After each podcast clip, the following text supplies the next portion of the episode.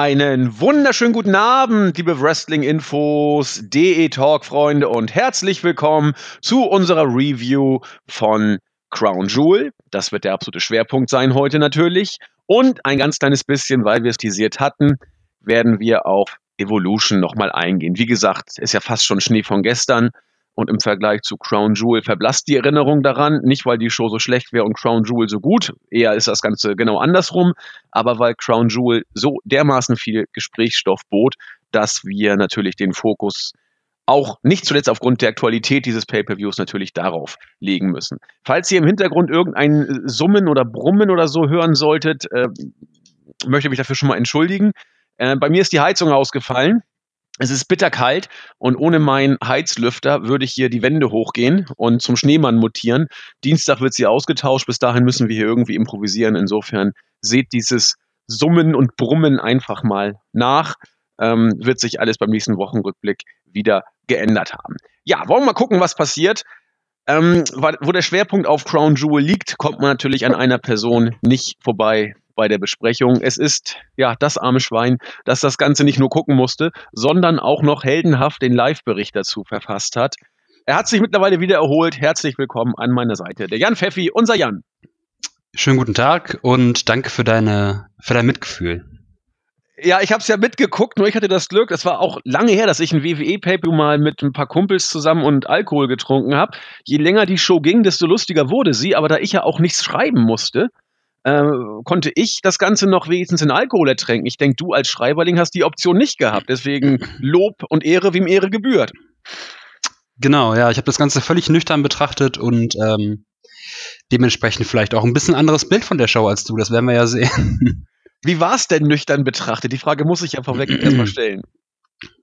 Ähm, naja, eigentlich sollen wir hier objektive Berichterstattung äh, versuchen von uns zu geben, aber ganz schlimm. Also ähm, ich fand es wirklich furchtbar. Es war für mich eine der schlimmsten WWE-Shows, die ich je live geschaut habe. Ich habe ähm, am Anfang noch so gedacht, naja, vielleicht sind ja bei den, bei den Turniermatches ein paar Sachen dabei, die wenigstens irgendwie ganz cool werden, wrestlerisch.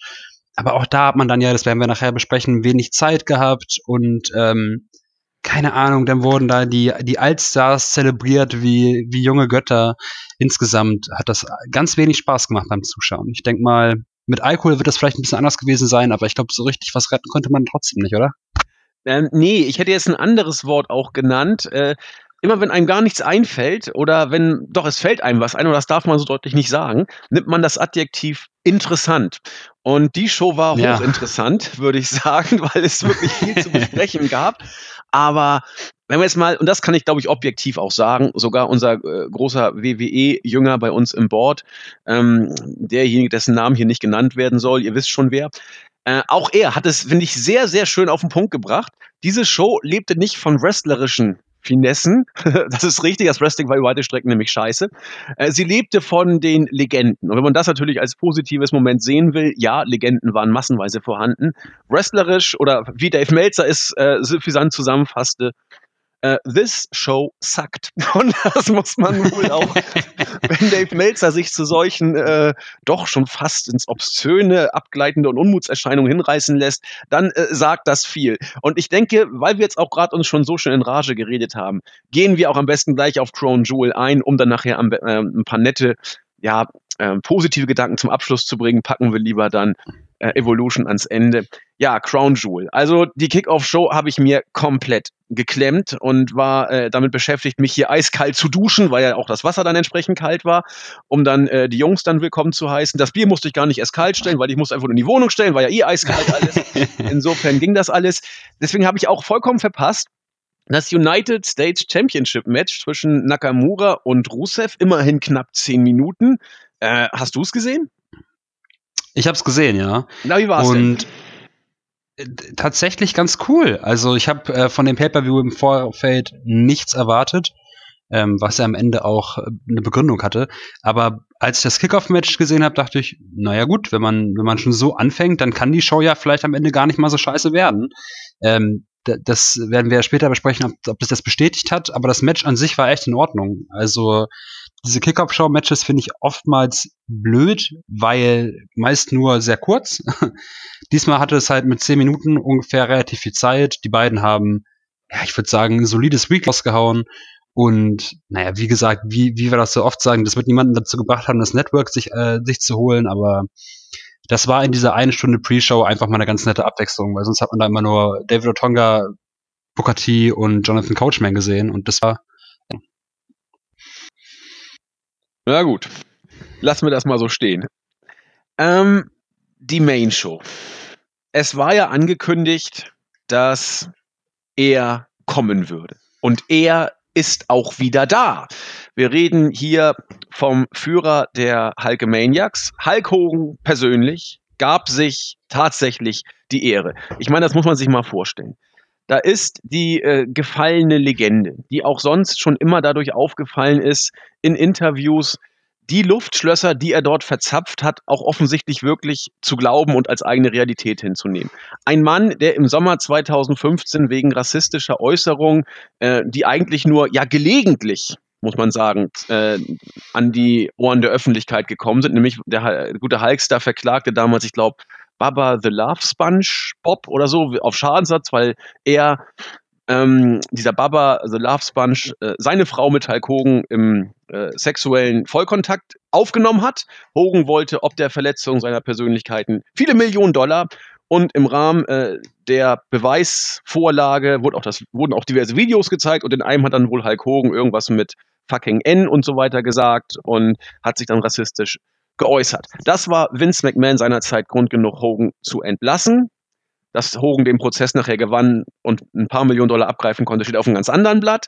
Aber Hogan war weg, wegen rassistischer Äußerungen. Wie gesagt, die Geschichte kennt jeder und jeder wusste auch, wenn die ähm, Sponsoren stillhalten, wird Vince ihn irgendwann zurückbringen. Auch das war klar. Aber gab es einen passenderen oder unpassenderen Moment, äh, ich weiß gar nicht, was hier das richtige Wort ist, als Hulk Hogan zurückzubringen als zu Crown Jewel, wo es um zersägte Journalisten, ähm, ja, äh, rassistische Sachen äh, in Bezug auf Sami Zayn. Übrigens, Daniel Bryan ist nicht mitgeflogen, nicht weil Khashoggi zersägt worden ist, sondern weil er bei seinem ersten Crown Jewel Aufenthalt mit diesen ähm, ja, Diskriminierung gegenüber Homosexuellen und die herabstellende Wehr Wahrnehmung und Würdigung der Frauen im Regime nicht klarkam. Das war alles noch vor Khashoggi. Insofern ähm, interessant, dass jemand, der rassistische Äußerungen gemacht hat, zu einem Event zurückkehrt, das im Vorfeld wegen Mord, Totschlag, Rassismus und Frauendiskriminierung in der Kritik stand. Pfeffi, kann man sich einen besseren Moment vorstellen oder was meinst du?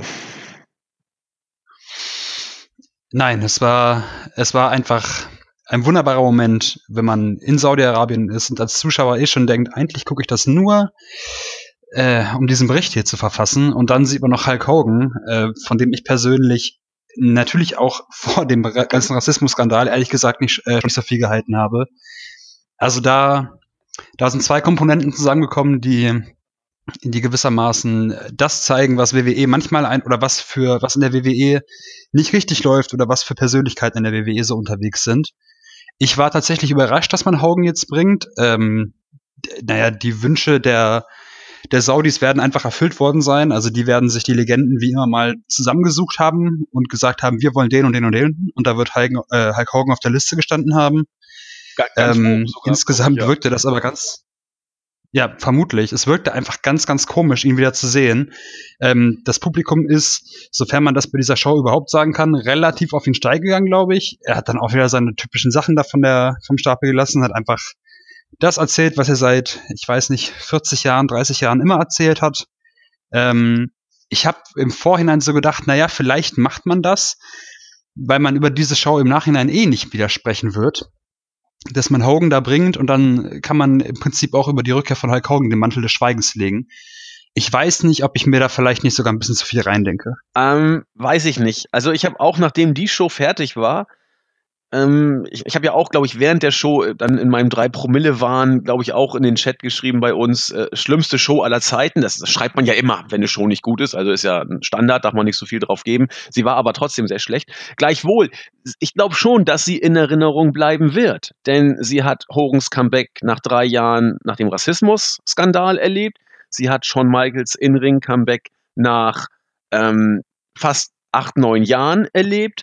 Sie hat äh, erlebt, wie der Undertaker gegen sein eigenes Haar verloren hat. Das muss ich auch nochmal nachher darstellen, wenn es soweit ist. Also es gab hier vieles. Sie hat fast gesehen, wie Shawn Michaels sich erfolgreich selbst umgebracht hat. Also ich glaube hier, diese Show, auch wegen, wegen der Khashoggi-Affäre im Vorfeld, ich glaube nicht, dass die so einfach in den Hintergrund treten wird. Wobei, du hast natürlich recht, WWE wird alles so darstellen, als ob es die Show nie gegeben hat. Jetzt ist sie vorbei, jetzt kann man sie auch schnell wieder vergessen und das wird man tun. Aber ich weiß nicht, ob, also ich werde mich an die Show, glaube ich, mein ganzes Leben lang erinnern. Also kann ich, glaube ich, sagen, dass ich die nicht vergessen werde. Aber gut, was heißt es schon, dass wir beide uns daran erinnern werden? Den, dem großen Rest wird es vielleicht egal sein. Insofern magst du recht haben. Und äh, Hogan hat das ist ja faszinierend. Den Typ kannst du auch noch in 20 Jahren in den Ring schieben. Du musst eigentlich ihm nur sein, sein, sein, sein, sein Kopftuch aufsetzen, seine gelbe Brille, ähm, sein Bart und die paar Haare noch gelb färben und dann funktioniert das. Da, da, da kannst du ihm auch irgendwie so ein, so ein, wie soll ich sagen, so, so ein Playback-Ding dahin geben. Er sagt ja eh immer nur das Gleiche. Geil fand ich, ja. dass die besten Hulkamaniacs in Saudi-Arabien sind. Das war mir auch bis dahin neu. Aber den Kerl kannst du so immer noch alle, alle 10, 20 Jahre kannst ihn noch rausschieben. Ich glaube, das wird er auch bis zu seinem Lebensende gerne mit sich machen lassen. Ich glaube auch, dass er gerne dort steht und genau seine, seine typischen Catchphrases immer wieder wie so ein kaputter Kassettenrekorder runterleiert. Ähm, soll er machen. Ich finde das ganz schlimm, aber das ist wohl das, womit wir uns als, äh, als WWE-Fans unser Leben lang oder sein Leben lang äh, anfreunden müssen. Das ist so. Also die Hulk Hogan-Platte hat schon seit 30 Jahren einen Sprung und äh, von daher wird er immer das Gleiche sagen, was er seit 30 Jahren sagt. Das war auch in Ordnung. Also das musste man erwähnen. Also ich war nur überrascht, dass er nicht schon bei der ersten Show zurückgekommen ist. Denn die Saudis zahlen viele, viele Millionen Dollar dafür, dass hier WWE eine Propaganda veranstaltet. Übrigens, propagandamäßig war diesmal nichts, muss man tatsächlich auch sagen. WWE hat gut daran getan, hier nicht das Regime hochleben zu lassen. Sie haben auch das Wort Saudi-Arabien kaum erwähnt, die Kommentatoren. Es gab auch keine großen Hype-Videos, wie geil Saudi-Arabien ist. Ähm, da hat man sich zurückgehalten, ist ja auch das Mindeste. Aber natürlich zahlen die Saudis hier viel Geld und wer die Musik bezahlt, ja bestimmt auch was gespielt wird. Deswegen war ich echt überrascht, dass Hogan nicht schon bei der ersten Show dabei war, denn der Junge wird bei den Saudis eine ganz, ganz hohe Priorität gehabt haben. Ähm, und dass er jetzt kommt, wunderte mich nicht. Ich, wie gesagt, ich war eher überrascht, dass er nicht schon vorher da war. Und als guter Gastgeber, der er ist, hat er elegant durch die Show geführt, indem er einmal da war und dann nicht mehr gesehen wurde. Ich habe ihn nicht mehr gesehen, oder? Kam er noch mal? Nee, er war, er war nicht mehr zu sehen. Er war einmal kurz da. Ich glaube, das hat auch wirklich nur drei Minuten gedauert. Und dann ähm, wurde weggeschaltet und dann kam das erste Match. Also man hat das versucht, so ja, weiß ich nicht, zu bringen, aber so wenig wie möglich on air dann zu zeigen. Ich weiß ja. nicht, ob das Absicht war oder Zeitmangel, aber er war nur einmal zu sehen, das ist richtig. Ich glaube, das war Absicht, weil ich habe, glaube ich, auch während der Show, glaube ich, gefühlt 20.000 Mal gefragt, wo ist denn endlich Hulk Hogan, weil ich den Anfang nicht verpasst habe. den musste ich dann irgendwie nachträglich nochmal gucken. Und dann, äh, ja, kam das, was man erwarten durfte. Gut, zum Wrestling. Also, wie gesagt, ich habe auch jetzt wrestlerisch nicht alles so en Detail wahrgenommen. Ich glaube, die World Cup Matches, die kann man relativ entspannt zusammenfassen wrestlerisch war das jetzt nicht so immer das Gelbe vom Ei. Auch von der Zeit her. Es gab immer so diese Standardzeit, gute fünf Minuten hatte ja. ein äh, Match. Mal waren sie ein, zwei Minuten vielleicht auch länger. Aber viel ist dann nicht passiert. Dass Rey Mysterio gegen Randy Orton gewinnt, das macht schon Sinn. Ähm, ich meine, wenn Mysterio zurückkommt, viele, auch ich, haben ihn als Favorit auf den äh, Sieger des World Cups hier gesehen. Deswegen machte der Sieg gegen Randy Orton auch schon Sinn. Und dass äh, Randy Orton Mysterio nach dem Match bearbeitet, macht auch schon Sinn. Hm, er musste ja irgendwie auch dann entsprechend geschwächt werden, um ein Alibi zu finden, warum er ausscheidet. Alleine, äh, so richtig, na gut, da komme ich später drauf zu sprechen. Das Match selber, ja, es, es, es war ein Fünf-Minuten-Match. Was äh, soll man dazu sagen? Oder hast du mehr in dem Match gesehen? Nee, tatsächlich nicht. Ähm, ich fand's cool, dass Ray wieder da ist. Ich habe ihn ähm, jetzt zum ersten Mal wieder bei WWE gesehen. Ähm, fand schön, wie gesagt, dass er aufgetreten ist. Ähm, es waren fünf Minuten, wie du sagtest. Es war ein Einroller-Finish, also auch da unspektakulär. Und die Tatsache, dass Orton ähm, Rey Mysterio nach dem Match noch abgefertigt hat, das hat für mich eigentlich mich noch darin bestärkt in meiner Sichtweise, dass Rey Mysterio dieses Turnier gewinnen wird. weil man mit ihm, glaube ich, seit Menschengedenken ähm, immer gerne diese Geschichte erzählt, dass er äh, von wegen Overcoming the Odds, dass er im Prinzip als geschwächter Teilnehmer ins Halbfinale geht und sich trotzdem noch durchkämpft. Ähm, und ich habe auch so gedacht, naja, er hat eine Einroller-Finish gezeigt. Das habe ich dann so ein bisschen so verstanden, dann wird er wohl das nächste Match gewinnen mit einem 619, weil ich damit gerechnet habe, dass er früher oder später wohl seinen Finisher bringen wird. Und dass es jetzt ein Einroller war, hatte für mich sozusagen ähm, diesen Vorgeschmack, naja, dann wird der 619 wohl später in der Show nochmal kommen und mit dem wird er dann wohl gewinnen. Ähm, hat sich dann ja alles ein bisschen anders begeben, aber wie gesagt, zum Match sonst ist nicht viel zu sagen. Ich bin danach, danach davon ausgegangen, dass, ähm, dass Mysterio das Turnier gewinnt. Und das da vorhinein eigentlich auch, aber das kam ja dann alles ganz anders und viel, viel besser. Genau, es kam erstmal anders. Zunächst kam das zweite Match des Abends, The Miss gegen Jeff Hardy. Hier habe ich auch gedacht, dass Hardy vielleicht das Rennen macht. Auch das kam wieder anders. Es gab diesmal zwei Minuten mehr als die ja, Standard fünf Minuten für die äh, Turniermatches. Viel kann ich dazu auch nicht sagen. Das war ein äh, Skull-Crushing Finale. Jeff Hardy war raus, ward nicht mehr gesehen. Ja, äh, Pfeffi, was hast du in dem Match gesehen? Ähm, vielleicht kann man das ein bisschen zusammenfassen. Ich habe die Erstrunden-Matches irgendwie alle so ein bisschen wie, wie Weekly-Matches wahrgenommen. Durch die kurze Matchzeit. Die haben da jetzt alle auch kein riesen Feuerwerk abgebrannt. Ähm, hier war ich auch überrascht, dass äh, The Miz gewatcht. Ich glaube, Jeff zum Ende diesen äh, den Twist of Fate, glaube ich, angesetzt und der wurde dann irgendwie gekontert in Skull Crushing Finale, wenn ich das richtig in Erinnerung habe. Ähm, wie gesagt, da war ich auf jeden Fall verwundert und ich habe eigentlich auch gedacht, vielleicht ähm, zeigt man ja im Halbfinale Rey Mysterio gegen Jeff Hardy und brennt da einfach mal für fünf Minuten so ein bisschen die Halle nieder. Äh, in dem Sinne, dass die beiden ja gewissermaßen immer noch super agil sind und dass sie vielleicht einfach dann viele High-Flying-Moves oder, oder ähnliches zeigen. Das ist dann ja nicht so gekommen und dass äh, Miss hier gewinnt, war für mich überraschend. Wobei ich im Vorfeld sogar schon viele Spek äh, Spekulationen gelesen habe, ja, Miss könnte ja sogar das Turnier gewinnen, das würde ja gut in seine Rolle passen. Er könnte dann jede Woche rauskommen und sagen, er wäre der Beste der Welt. Ähm, aber sagt, in dem Match selbst habe ich jetzt auch so viel nicht gesehen. Es waren halt diesmal sieben und nicht fünf Minuten, aber es war halt auch wieder ein Weekly-Match. Ja, das gleiche kann man auch Copy-Paste über das dritte Match sagen. Seth Rollins gegen Bobby Lashley. Bobby Lashley kurz vor Tore Schluss, Tore Schluss pardon, noch für John Cena reingekommen. Wurde bei Raw ja auch überragend gut erklärt von Baron Corbin. Lashley, du hast so gut performt, er hat mich verloren. Deswegen darfst du jetzt, äh, auch muss man sich vorstellen, weil Lashley seinen Gegner auseinandergenommen hat, illegalerweise bei Raw hat er sich seinen Platz im Turnier verdient. Also großartig. Und äh, er hat einen ersetzt. Lashley meinte auch, ja, wer, wer, wen soll ich denn ersetzen? Ja, du kommst für einen rein, der sich nie qualifiziert hat, nämlich für John Cena. Ja, das ist äh, richtig. John Cena hat sich tatsächlich nicht qualifiziert. Er wurde gesetzt gewissermaßen. Aber die Hollywood-Karriere ist John Cena äh, wichtig und deswegen hat er lieber kein Risiko riskiert. Er hat kein Risiko riskiert. Er ist kein Risiko eingegangen. Denn diese ganze Künstlerszene, die ist ja dann doch sehr sensibel, was ähm, die ganzen Geschichten um das äh, um, um die Vorfeldaktion von Crown Jewel anging. Da wollte sich Cena natürlich nichts verbauen. Ähm, nachvollziehbar ist es, äh, moralisch nachvollziehbar ist es auch. Mehr kann ich dazu nicht sagen, was da die, die wirklichen Intentionen war, die Moral oder die Karriere, die da im Blick war. Es ist mir egal, John Cena ist zumindest nicht aufgetaucht und deswegen kam Bobby Lashley rein, um in fünf Minuten gegen Seth Rollins zu verlieren. Auch hier ein Match, das da war und irgendwie auch nicht. Dass Rollins hier gewinnt, war für mich eigentlich glasklar. Eigentlich rückblickend muss man sagen, überraschend, dass Rollins hier gewonnen hat. Damit war, wenn man den Rest der Ausgänge anguckt, eigentlich dann doch nicht zu rechnen. Aber das war auch wieder ein, ein Match, das da war. Rollins hat gewonnen und das war's. Es sei denn, Pfeffi hat noch einige Nuancen mehr anzumerken. Nee, also zwei Sachen, also eine Sache direkt zum Match und eine Sache, die ich vielleicht allgemein noch mal zu diesen ähm, Turniermatches sagen möchte. Zum Match selbst, ich fand das Finish, falls du es in Erinnerung hast, ganz komisch, weil das wirkte so ganz doll gerusht. Also plötzlich ähm, hat dann Seth Rollins irgendwas gekontert, hat sofort einen Curbstomp gezeigt und ja. es gab sofort diesen Pin.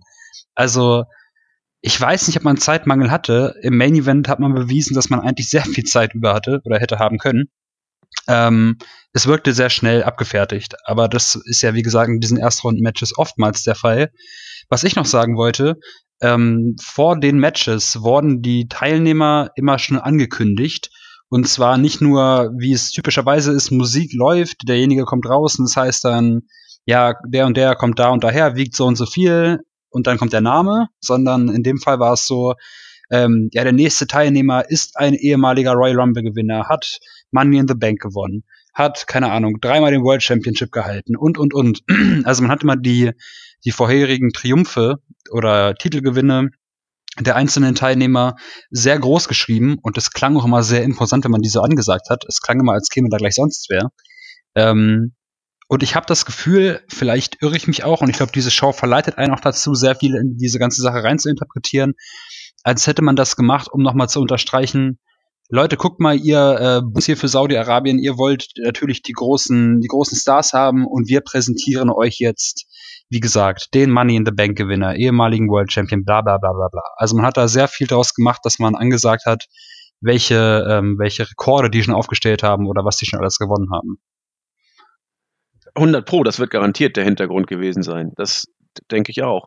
Und wie, ich habe das aber jetzt gar nicht so im Detail wahrgenommen, muss ich gestehen. Das muss ja auch großartig gewesen sein. Auf der einen Seite Seth Rollins, mehrfacher WWE World Heavyweight Champion, mehrfacher Tag Team Champion, ähm, Sieger von Money in the Bank, aktueller Tag Team und Intercontinental Champion und sein Gegner Bobby Lashley. Was will man denn da ansagen? Der war mal irgendwann, ich glaube, Universal Champion oder irgend sowas war er. Ich meine, du kannst ja nicht Impact Champion sagen. Das ist ja nicht so gut. Also. Nee, nee. Also ich glaube, die haben äh, auf jeden Fall gesagt, dass er ECW World Heavyweight Champion war und Stimmt. haben ich war, ich glaube, also ich will jetzt auch nicht irgendwie Quatsch über den erzählen, aber ich glaube, der hatte auch so ein paar kleinere Erfolge, die man dann so eingeblendet hat. Also in der Menge klang es, glaube ich, ähm, gar nicht so markant weniger, als das Russell Rollins vorweisen konnte.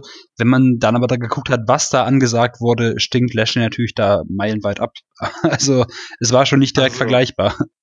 Muss ich mir nochmal angucken. Man könnte auch sagen, ja, und äh, er hat auch mal ein Match bei Raw gewonnen oder irgend sowas. Das wäre auch äh, ein, ein Erfolg, den man da hätte bringen können. Ja. Nur gut. Aber machen wir auch hier äh, einen äh, Strich drunter. So, jetzt kam die Zeit, wo ich dann mit den Jungs, dann habe ich sie alle auch mal willkommen geheißen, haben wir die ersten zwei, drei Bier schon getrunken, habe die Pizza war bestellt, dann konnte ich den Fokus auch mal ein bisschen jetzt ab dem kommenden Match intensiver auch auf das wrestlerische Geschehen setzen. Und das war äh, ein Match, wo ich tatsächlich beides für möglich gehalten hätte, was den Ausgang anbetrifft. Opa Kurt gegen Dolph Ziggler. Wenn man Opa Kurt bei diesem Turnier antreten lässt, hätte ich gedacht, wäre es eine Option, ihn tatsächlich vielleicht auch so weit kommen zu lassen, wie es sein körperliches ja, äh, Fassungsvermögen und Stehvermögen zulässt. Die andere Option ist tatsächlich die, die Saudis zahlen viel Geld, weil sie Kurt äh, auf der Karte sehen wollen und ein Match und dann zieht Kurt es eben ein paar Minuten durch, lässt sich pinnen und geht nach Hause. Es ist die zweite Variante geworden, weil anders ist es eigentlich nicht zu erklären, dass Dolph Ziggler gegen Kurt Engel gewinnen darf und das auch noch mehr oder weniger clean nach einem Zigzag. Acht Minuten ist das längste Vorrundenmatch, das wir hier hatten. Und ja, es, es, es war, war okay, also aber auch nicht, nicht überragend. Kurt hat äh, gekämpft, muss man sagen, hat alles gegeben, konnte auch ein paar Aktionen setzen. Und ja, am Ende hat Sigler gewonnen. Eigentlich auch von den Namen her merkwürdig, aber vielleicht wollte Kurt oder durfte Kurt nicht mehr zeigen. Man wollte ihn eben nur auf die Karte setzen, um den Saudis einen Gefallen zu tun, um sich zu freuen. Und hat gesagt, okay, jetzt schonen wir ihn und nehmen ihn für die nächsten Shows oder für was auch immer, für ein Mania-Match, für einen Rumble-Auftritt, wofür auch immer, nehmen wir ihn raus. Und ob es nur das war oder nicht, weiß ich nicht. Es spricht viel dafür, dass es so gewesen ist, weil sonst kannst du Kurt Engel eigentlich gegen Sigler nicht verlieren lassen. Denn beim besten Willen, so wichtig ist Sigler nicht. Und es glaubt ihm auch keiner, dass er äh, wieder wichtig werden sollte. Ja, das war das Match. Match fand ich für acht Minuten eigentlich aber relativ in Ordnung, sagen wir es mal so. Das fand ich auch. Ähm, ich war aber wirklich sehr überrascht, dass Sigler gewonnen hat. Ähm, die eben genannten, von dir genannten Gründe ähm, werden da bestimmt eine Rolle gespielt haben. Aber abgesehen davon, dass ich den Sieg von Sigler als solchen schon überraschend fand, äh, fand ich auch die Art und Weise, wie er gewonnen hat, überraschend. Also er hat äh, einmal einen Angle Slam bekommen, da ist er ausgekickt. Dann gab es ähm, den Ankle Lock, da konnte er sich im Prinzip rauswinden. Dann wurde der Ankle Lock nochmal angesetzt, da kam Sigler aber auch wieder raus. Und dann hat er mit einem Zigzag am Ende gewonnen. Also man hat ihn irgendwie, also das hat sich nicht angefühlt wie ein Heel-Sieg aus meiner Sicht. Er hat sich im Prinzip aus allen prekären Situationen rausretten können und am Ende mit seinem Finish den Sack zugemacht. Also das wirkte ganz, ganz, ganz komisch, fand ich. Ja, ein Kämpfersieg sozusagen. Ja, absolut. Ne? Der Bessere hat sich durchgesetzt. Genau. Und, so ähm, gewinnen keine Heels. Genau, und die, auch Engels dominanteste und gefährlichste Aktion konnten Segler wenig anhaben. Also es wirkte ganz, ganz komisch. Ich weiß nicht. Also für mich als, als Fan war das so ganz unauthentisch, dass ich mir vorstelle, dass Dolph Ziggler in so einer Art und Weise gegen, äh, gegen Kurt Engel gewinnt. Aber man wird, wie gesagt, seine Gründe gehabt haben, das so gebuckt zu haben. Ich fand es ganz komisch. Denke ich auch, denn dass Sigler gegen Engel gewinnt, von mir aus, wenn die Saudis Engel haben wollen und man ihnen einfach Opa Kurt für ein paar Minuten geben will, in Ordnung. Aber dann kann man ihn doch irgendwie durch einen Abfuck verlieren lassen. Warum so? Die Frage ist mehr als berechtigt, finde ich auch. Und ich verstehe sie selber nicht, warum man es so gemacht hat. Aber es ist nur eins von vielen, vielen kleinen Teilchen, die diese Show zu etwas ganz Besonderem, zu etwas ganz besonders Merkwürdigem nämlich gemacht haben. Ähm, dieser Matchverlauf war mehr als nur merkwürdig. Da gebe ich dir vollkommen recht. Und, und vielen Dank, dass du es nochmal angesprochen hast. Mir wäre es fast durchgerutscht. Sehr schön.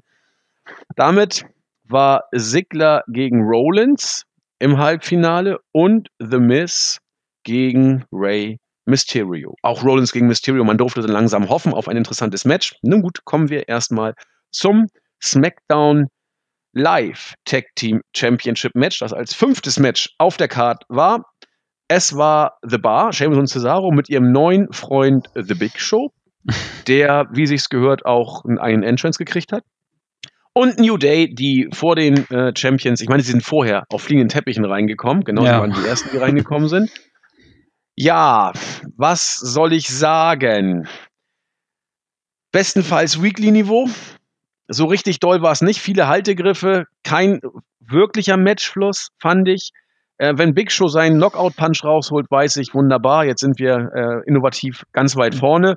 Bro-Kick nachher von Seamus gegen Big E, der dazu führte, dass The Bar verteidigt haben.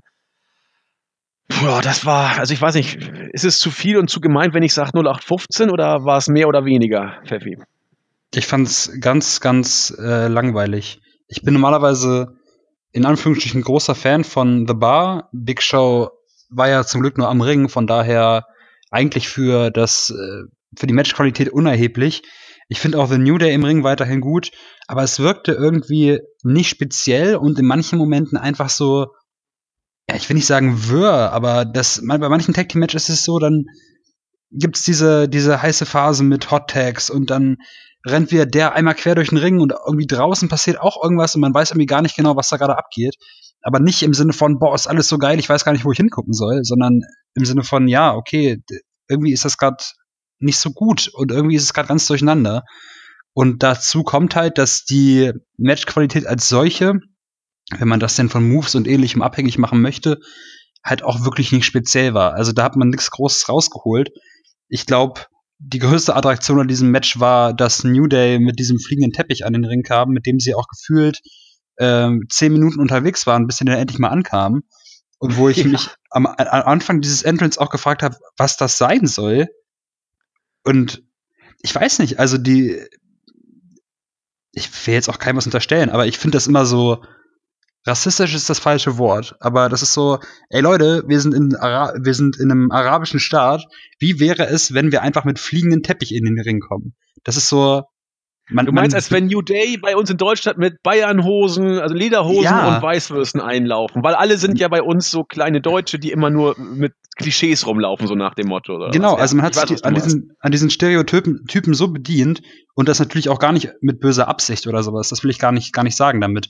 Aber es wirkt immer so ein bisschen bescheuert. Also, ich weiß nicht. Ihr habt das, glaube ich, neulich in dem Podcast auch gesagt, dass, äh, dass dieses äh, Heimatanbiedernde oder so immer so merkwürdig ist, äh, von wegen, ja, äh, keine Ahnung, ich bin am Bei liebsten. Bei Elias haben wir es gesagt. Genau, ja, genau. ich bin am liebsten an der Elbe, das ist der geilste Fluss Deutschlands. Wie geil ist es eigentlich in Hamburg zu sein? Sowas finde ich immer ganz, ganz blöd. Also, ich weiß nicht, ich fände das auch als Fan in der Halle nicht, nicht schmeichelhaft oder so. Aber Nee, und äh, ich glaube, wir sollten nicht so weit gehen, dass WWE hier fein Sarkasmus an den Tag gelegt hat, um die Saudis zu verarschen. Äh, äh, man wollte sich da einschleimen oder, oder zumindest irgendwas, ach so originell putzig Sympathisches bringen. genau. Und ja, äh, WWE, wie, wie die sowas bucken, wissen wir ja. Das ist so, als wenn Elias in Hamburg sagt, Mensch, ist die Elbphilharmonie toll, ich bin am liebsten in Hamburg. Oder Hulk Hogan sagt, die besten Hulkamaniacs gibt's in Saudi-Arabien. Ja, genau. Also das, das ist, aber wie gesagt, da haben die Saudis auch nicht die Knochensäge rausgeholt. Da gab's Jubel, als Hulk Hogan das gesagt hat. Man mochte das. Also es wurde mit Wohlwollen aufgenommen. Mhm. Ähm, klar, wenn man es aber unter den Blickwinkel sieht oder den du und ich, äh, du und ich es gerade gesehen haben, ist das natürlich schon, äh, ja, ich will nicht sagen Fremdschämen, aber es wirkt doch ein bisschen, man, man ist dann peinlich berührt, wenn man das Genau, äh, ja. sieht und denkt sich seinen Teil und spricht es im Podcast dann einfach mal an.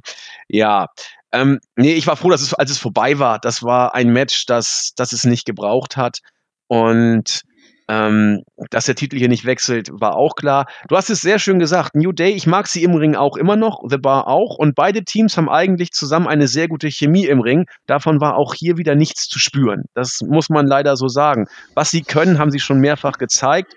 Man hat sich von der Matchqualität hier eben nahtlos eingereiht in das, was da war. Und ich denke, viel mehr gibt's dazu auch nicht zu sagen. Es war ein höchst durchschnittlich bis langweiliges Match. Genau. Und als es dann vorbei war, ging es weiter mit den World Cup Halbfinal-Matches. The Miz gegen Ray Mysterio. Für mich war das äh, ein Selbstgänger, dass Mysterio dieses Match hier eigentlich gewinnen müsste. Denn im Finale hätte dann Seth Rollins äh, gewartet. Das wäre geil gewesen, so dachte ich. Aber nein, aber nein. Es sollte alles anders sein. The Miz hat nach elf Minuten, ja, ich bin heute schlecht drauf. ähm, das habe ich, das habe ich sowieso nicht verstanden. Was? Da, da, da, da kriegt Mysterio das erste Mal den 619 nicht ins Ziel. Dann kriegt er ihn ins Ziel. Wohlgemerkt, der 619, ich dachte immer, es wäre sein Finishing-Move. Ja. So, dann geht der 619 durch. Er tüdelt erstmal ein bisschen dann an den Seilen rum, krabbelt auf das oberste Seil, auf den Ring, also in der Ringecke, und will wohl zum hundertsten Mal an Eddie Guerreros Gedenken den Frog Splash zeigen. Mhm. Warum? Warum, warum covert er ihn nicht einfach? Äh, und dann auch noch so unglaublich originell. Äh, tatsächlich kriegt The Mist die Beine hoch und kontert und gewinnt gegen Mysterio. Da dachte ich, oh, das ist doch mal ein Upset, positiv formuliert. Äh, ich fand es booking-technisch sehr merkwürdig. Wir wissen ja, warum es so gebuckt wurde. Aber doch schon merkwürdig, oder? Äh, ja, sehr merkwürdig. Ähm, also du hast recht damit, dass der 619 der Finisher von Ray ist, aber normalerweise bringt er danach immer noch irgendeinen irgendeinen Sprung, irgendwie einen Hurricane Rana oder irgendwas, um diesen Pin halt dann offiziell durchzubringen. Und weil man äh, es nicht genug machen kann, muss das natürlich wieder ein Frog Splash, wie du sagtest, äh, in Gedenken an Eddie Guerrero sein, der nicht funktioniert hat. Was ich jetzt gerade noch dazu sagen wollte, ist, du sagtest ja gerade, ähm, warum The Miss im Finale ist, wurde später dann ja klar. Das sehe ich eigentlich nicht so. Also ich verstehe, was du meinst, aber für diesen Angle, den man im Finale gebracht hat, von wegen, ja, es gab einen Brawl und dann war derjenige verletzt und konnte nicht antreten, schweren Herzens sogar. Also The Miss wirkte ja auch so, als hätte er am liebsten daran teilgenommen. Also ah, jetzt verstehe mit, ich. Mach weiter, ja. mit Rey Mysterio als Babyface hätte man das ja eigentlich auch und aus meiner Sicht vielleicht sogar besser bringen können, weil wenn jemand, Definitiv. also wenn Ray dann am, am Rand liegt und sagt, verdammte Kacke, ich würde ja gern und das ist mir wichtig und bedeutet mir so viel, aber ich kann nicht antreten, das wirkt für mich eigentlich noch besser und überzeugender, als wenn das The Miss als Heel macht. Also von daher habe ich diese recht. Entscheidung gar nicht nachvollziehen können. Je- Jetzt, wo du sagst, es ist geradezu bescheuert, so wie man es gemacht hat. Denn Ray hätte man so viel besser darstellen können. Selbstverständlich. Da- da- Das, das Comeback des Top Faces, der lang vermisste Sohn, der sich dann, als er von WWE weg war, in den mexikanischen und anderen Ligen wieder rehabilitiert hat. Und nun ist er wieder da. Scheitert leider, nachdem er heldenhaft The Miss im Halbfinale abgeräumt hat, im Finale an seinem eigenen Knie. Das wäre geil gewesen, ja. Wozu The Miss? Es sei denn, man sieht in The Miss das ganz große neue Ding. Ähm, aber wieso willst du, so buckst du doch kein Heel. Du buckst doch kein Heel als jemanden, der sich im Finale verletzt, unbedingt antreten will, aber leider nicht darf. So buckst du Underdog, so buckst du Mysterio. Du hast völlig Also, recht. Was soll der Scheiß? Genau, also aus dieser Sicht habe ich einfach überhaupt nicht nachvollziehen können, was das soll. Und dann dachte ich so, naja gut, dann wird's halt The Miz gegen Seth Rollins, dann muss Rollins es ja eigentlich gewinnen. Dann habe ich überlegt, naja gut, vielleicht, das war dann irgendwie schon ganz absurd gedacht, weil ich mir das echt nicht erklären konnte, kommt ja dann Ambrose und kostet äh, Rollins diesen Sieg oder wie auch immer. Äh, das sollte ja alles ganz, ganz anders kommen, aber äh, ich habe das nicht nachvollziehen können. Man, also ich habe dann beim Berichteschreiben immer dann die Matches aktualisiert und dann lief da halt gerade dieses Match. Dann habe ich in in weiser Voraussicht, die sich dann als nicht weise entpuppte, immer schon die Finishes hingeschrieben, sodass ich im nächsten Moment noch die Zeit hätte hinschreiben müssen zum Aktualisieren. Und äh, da stand bei mir im Bericht, äh, natürlich ist das so nie online gegangen, aber äh, Rey Mysterio gewann gegen The Miz via Pin nach dem 619 und das sollte ja wirklich nicht so kommen. Also es war alles nicht absehbar. Nee, du hast recht. Also, das, je länger ich drüber nachdenke, das Booking ist geradezu bescheuert, was man. Also, man kann es wirklich nur so erklären, dass man The Miz einfach nur bärenstark darstellen möchte. Ja, und Segler übrigens genauso, ne? der, der diesen, ja. diesen hochgradig erkämpften Sieg gegen Kurt Engel da bekommen hat. Die beiden wirkten von ihrem Booking, unabhängig davon, dass sie das natürlich nicht sind, ähm, wie Babyfaces. Also die Art und Weise, wie sie ihre Matches gewonnen haben oder wie sie auch ähm, bei The Miz dann später im Finale sich dann äh, dargestellt haben, das wirkte irgendwie alles gar nicht mal so hielig. Du, du hast recht. Man muss sagen, The Miz wurde Opfer einer unglücklichen Verletzung und Dolph Ziggler Opfer eines äh, Menschen, der ohne Match, äh, Matches abgespult zu haben, sich selbst ins Finale buckt und noch frisch an Kräften einen schon völlig angeschlagenen Ziggler eigentlich unfairerweise besiegt sozusagen. Genau. Ja, beide kommen rüber wie Top-Faces. ja. Oh Leute, ihr kriegt die Tür nicht zu. Ja, großartig. Also das ist, also was hier bookingmäßig gelaufen ist, ist absolute Meisterleistung, muss man sagen. Das ist unglaublich. Ähm, das Einzige, was zumindest halbwegs Sinn machte vom Booking, war das andere Halbfinale zwischen Dolph Ziggler und Seth Rollins. Für mich war auch hier klar, Rollins muss das Ding gewinnen. Gerade nachdem Miss gewonnen hat, ja erst recht, weil ne, Face gegen Heel sollte schon sein. Wer bookt schon Heel gegen Heel? So. Ähm, dass Rollins nicht gewonnen hat, war schon ziemlich blöd, wenn man wusste, wer im Finale wartet. Zumindest wenn man davon ausgehen musste, dass das Finale auch so stattfindet, wie es denn so angedacht war.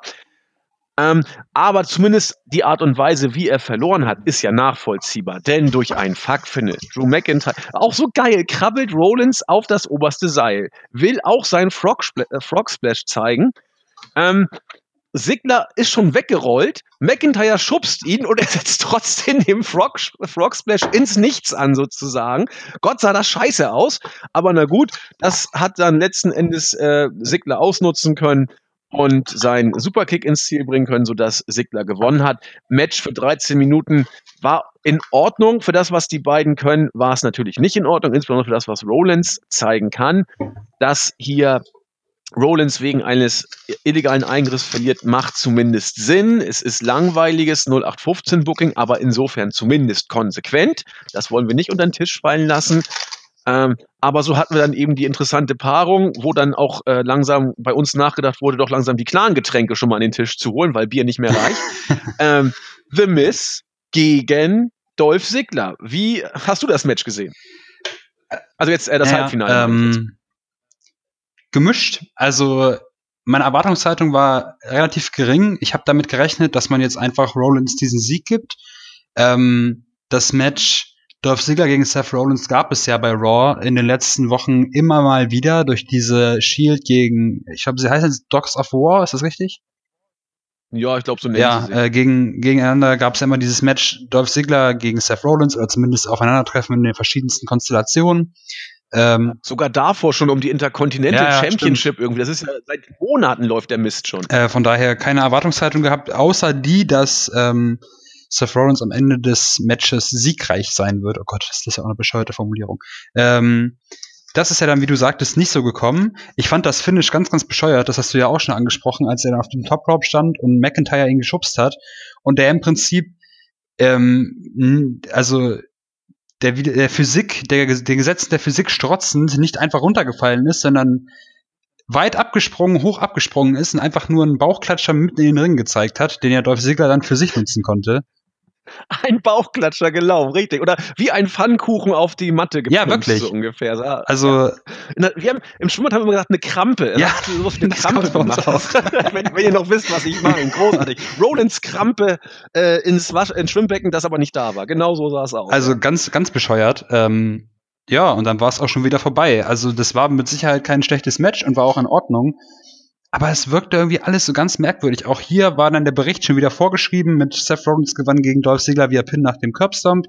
Ist dann ja natürlich auch wieder nicht passiert.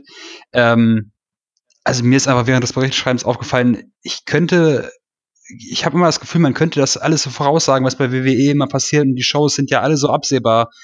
Äh, das war, wirkte wirklich wie eine Show, wo man einfach nur gedacht hat, komm, wir machen jetzt mal alles, was normalerweise gar nicht passt. Und ähm, das Finale Dolph Ziggler gegen The Miz äh, reihte sich da ein. Also das wirkte für mich nicht wie ein Finale auch nur irgendeines Turniers und von daher ganz, ganz, ganz merkwürdig.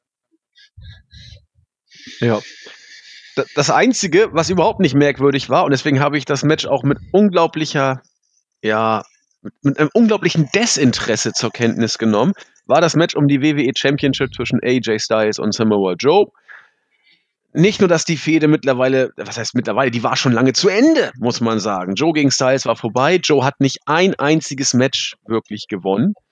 Ähm, ich überlege mal, hat er irgendeins gewonnen? Nee. nee, Joe hat gar nicht gewonnen. Nicht ein einziges hat er gewonnen. Auch nicht irgendwie durch, durch die Q oder so ähnlich.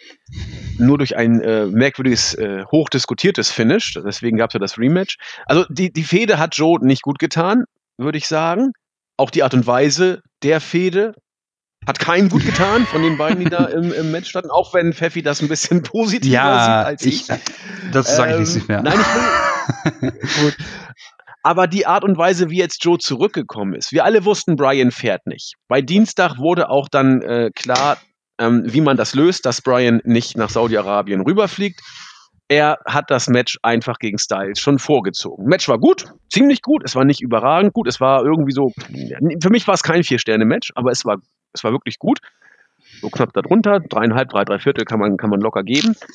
Und Brian hat verloren. Brian hat als Babyface submitted oder er hat getappt, er wurde submitted. Kommt selten vor, dass ein Face der oberen Card-Region, ich sage bewusst nicht Main Card. Brian ist derzeit nicht Main Card und nachdem was jetzt gelaufen ist, wird es ganz sicher auch nicht mehr werden auf absehbare Zeit.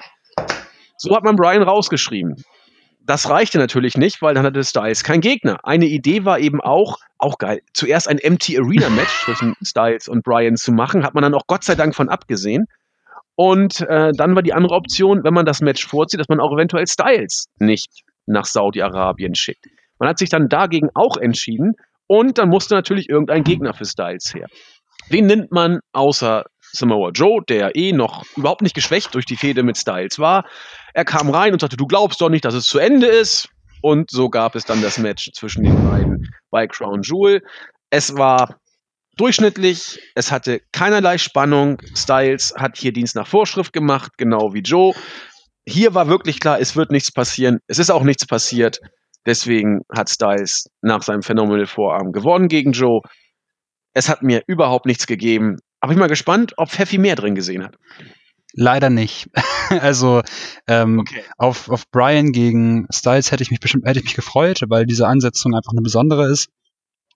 Styles gegen Joe hat man jetzt schon ähm, zu Genüge gehabt. Es war ja auch im Vorhinein eigentlich klar, wer das Ding gewinnt. Ähm, auch bei Brian gegen Styles wäre es vermutlich äh, beinahe klar gewesen. Bei Joe gegen Styles war es jetzt zu 100% sicher, dass Styles da verteidigen würde.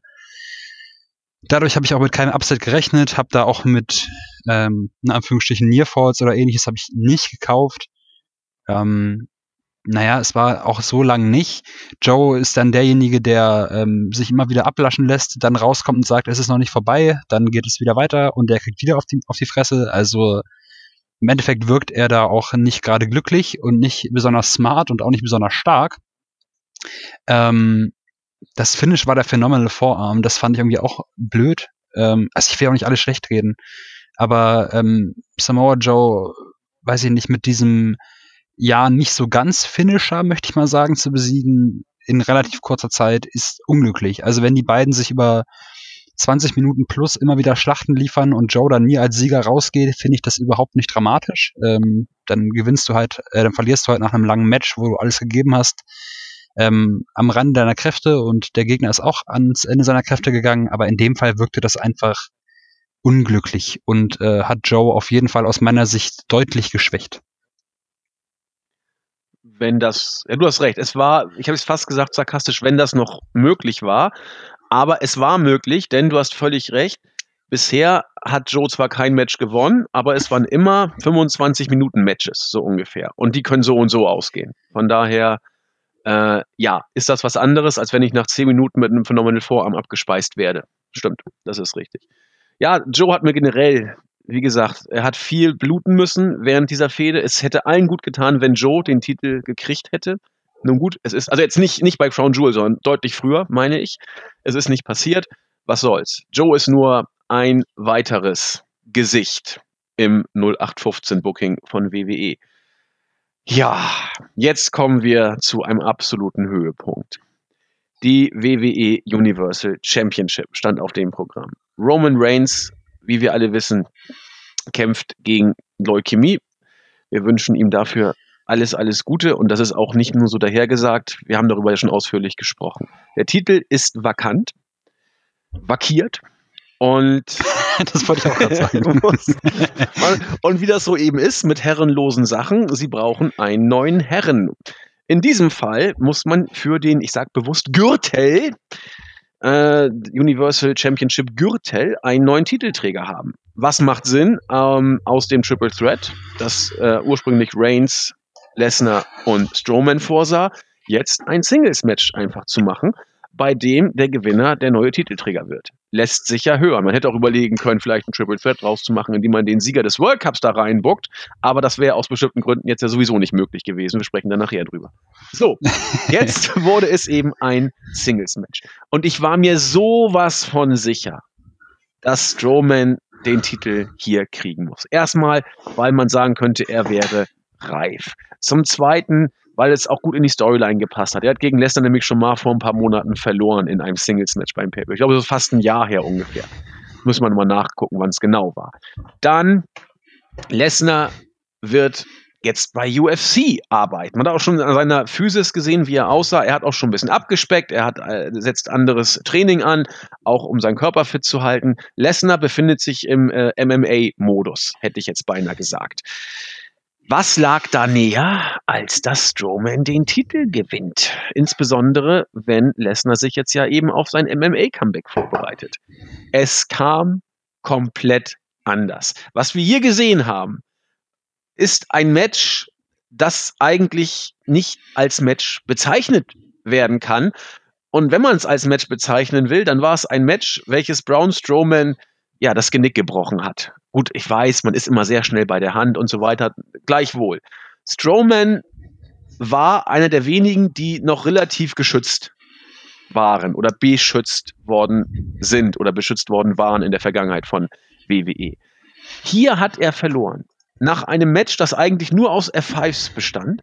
Strowman hat nicht einmal wirklich einen Fuß auf den Boden bekommen in diesem Match. Alles, was er machte, verpuffte mehr oder weniger deutlich.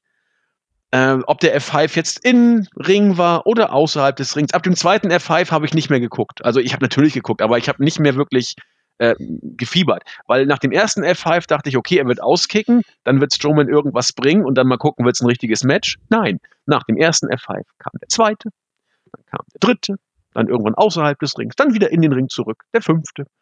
Und dann war es vorbei. Strowman hat nichts, gar nichts, ja, ein paar Kicks, ein Kick sozusagen, ins Ziel gebracht. Strowman sah hier aus wie eine Witzfigur. Natürlich, er wurde vor dem Match von Baron Corbin mit dem Gürtel angegriffen. Warum auch immer. Aber das hat Corbin einfach mal so gemacht. Jetzt kann man sagen, ja, jetzt war der arme äh, Strowman ja gehandicapt und deswegen nicht Herr seiner Sinne und angeschlagen. Also ich bitte euch. Äh, nee. Klar, aber wenn das das Feigenblatt sein soll, was erklären soll, dass Strowman hier eigentlich doch gut mitgehalten hat und immerhin aus vier F5s auskicken konnte. Nee, Leute. Würde ich nicht abkaufen.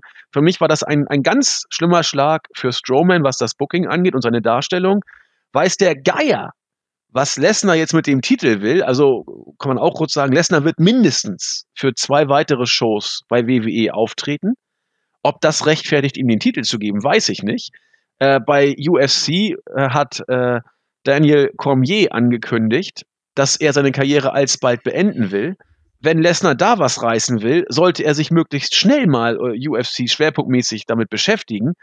Also hier sind so viele Terminsachen, die alle für sich erstmal gelesen und ausgewertet werden müssen, um zu erklären, was das soll. Die einzige Erklärung, die ich dafür habe, ist die, dass Lesnar für sich durchkalkuliert hat, ein paar Matches für WWE kann ich schon noch worken, um das Geld mitzunehmen.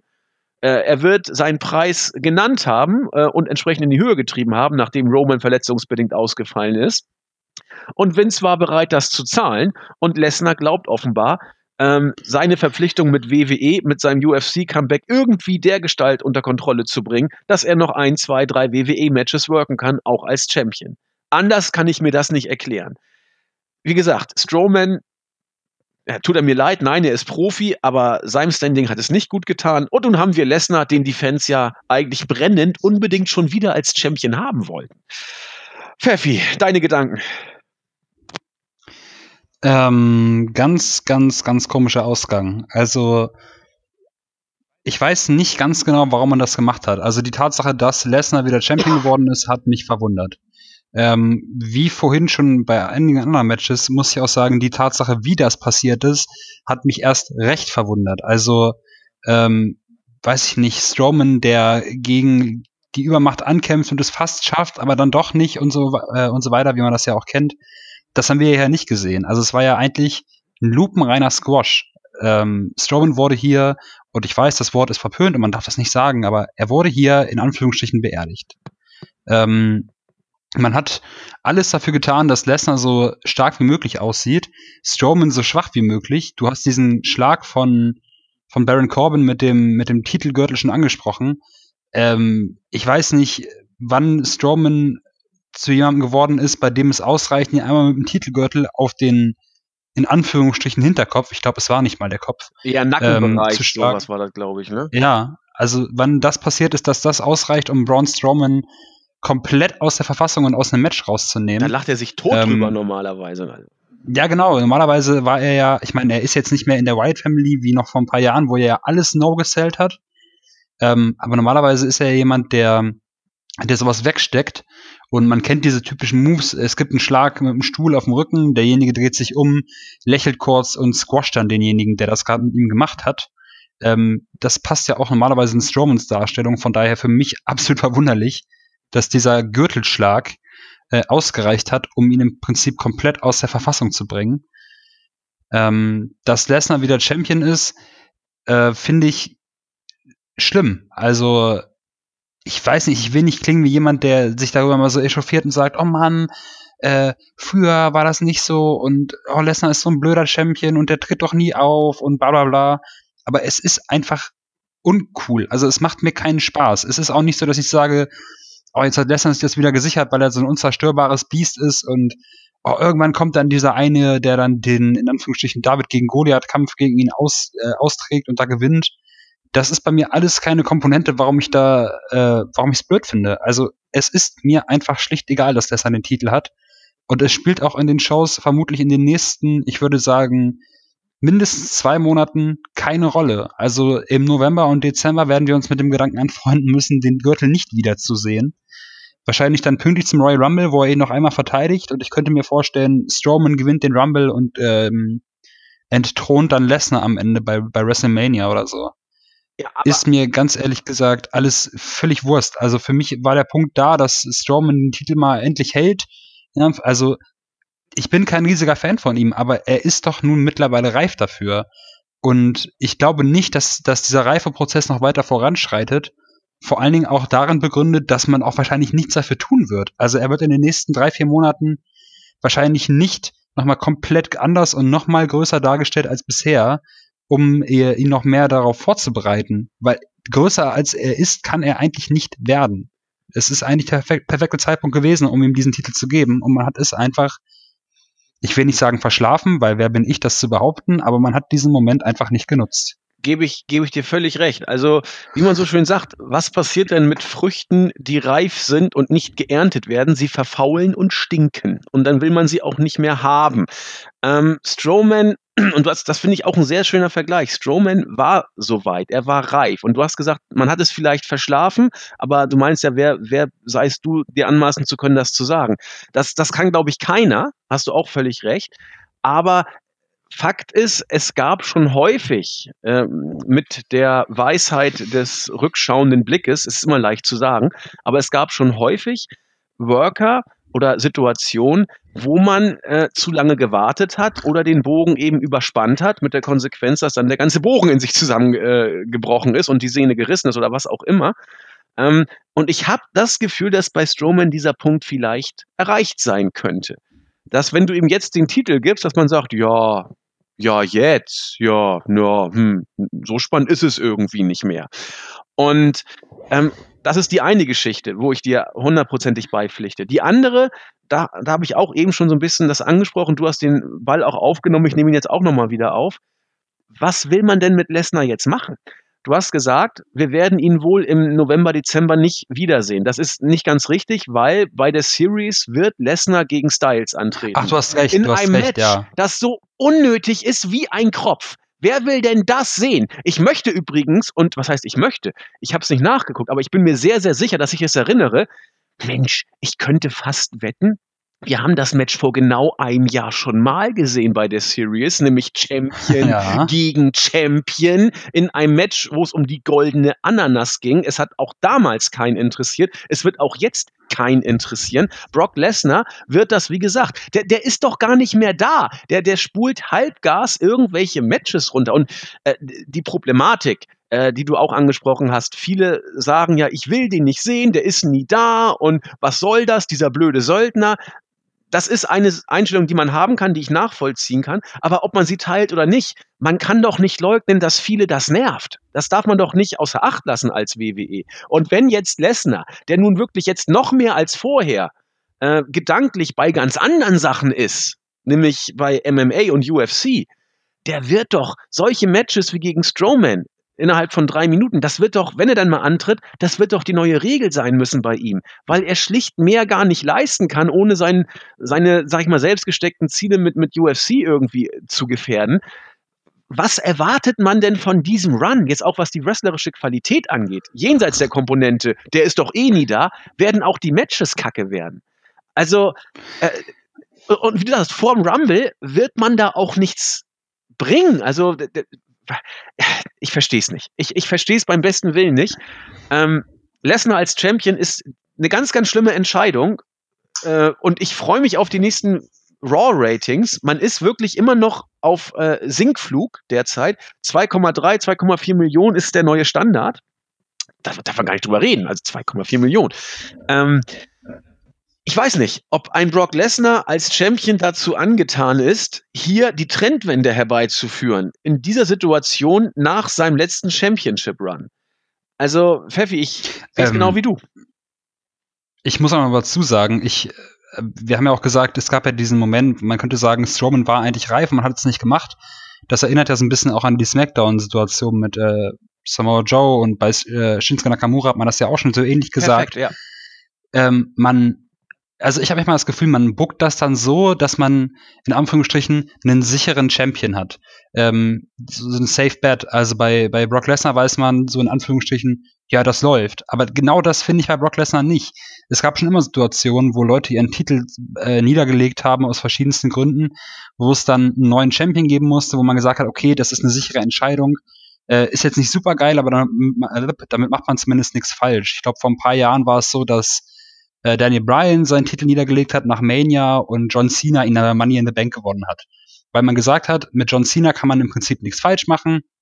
Das ist dann mal zeitweise so und damit, das tut niemandem weh. Aber ich finde, genau das trifft bei Brock Lesnar nicht zu. Und was wir, was ich eben angedeutet habe, es kommt halt wirklich diese Komponente hinzu. Braun Strowman war reif für diesen Titel.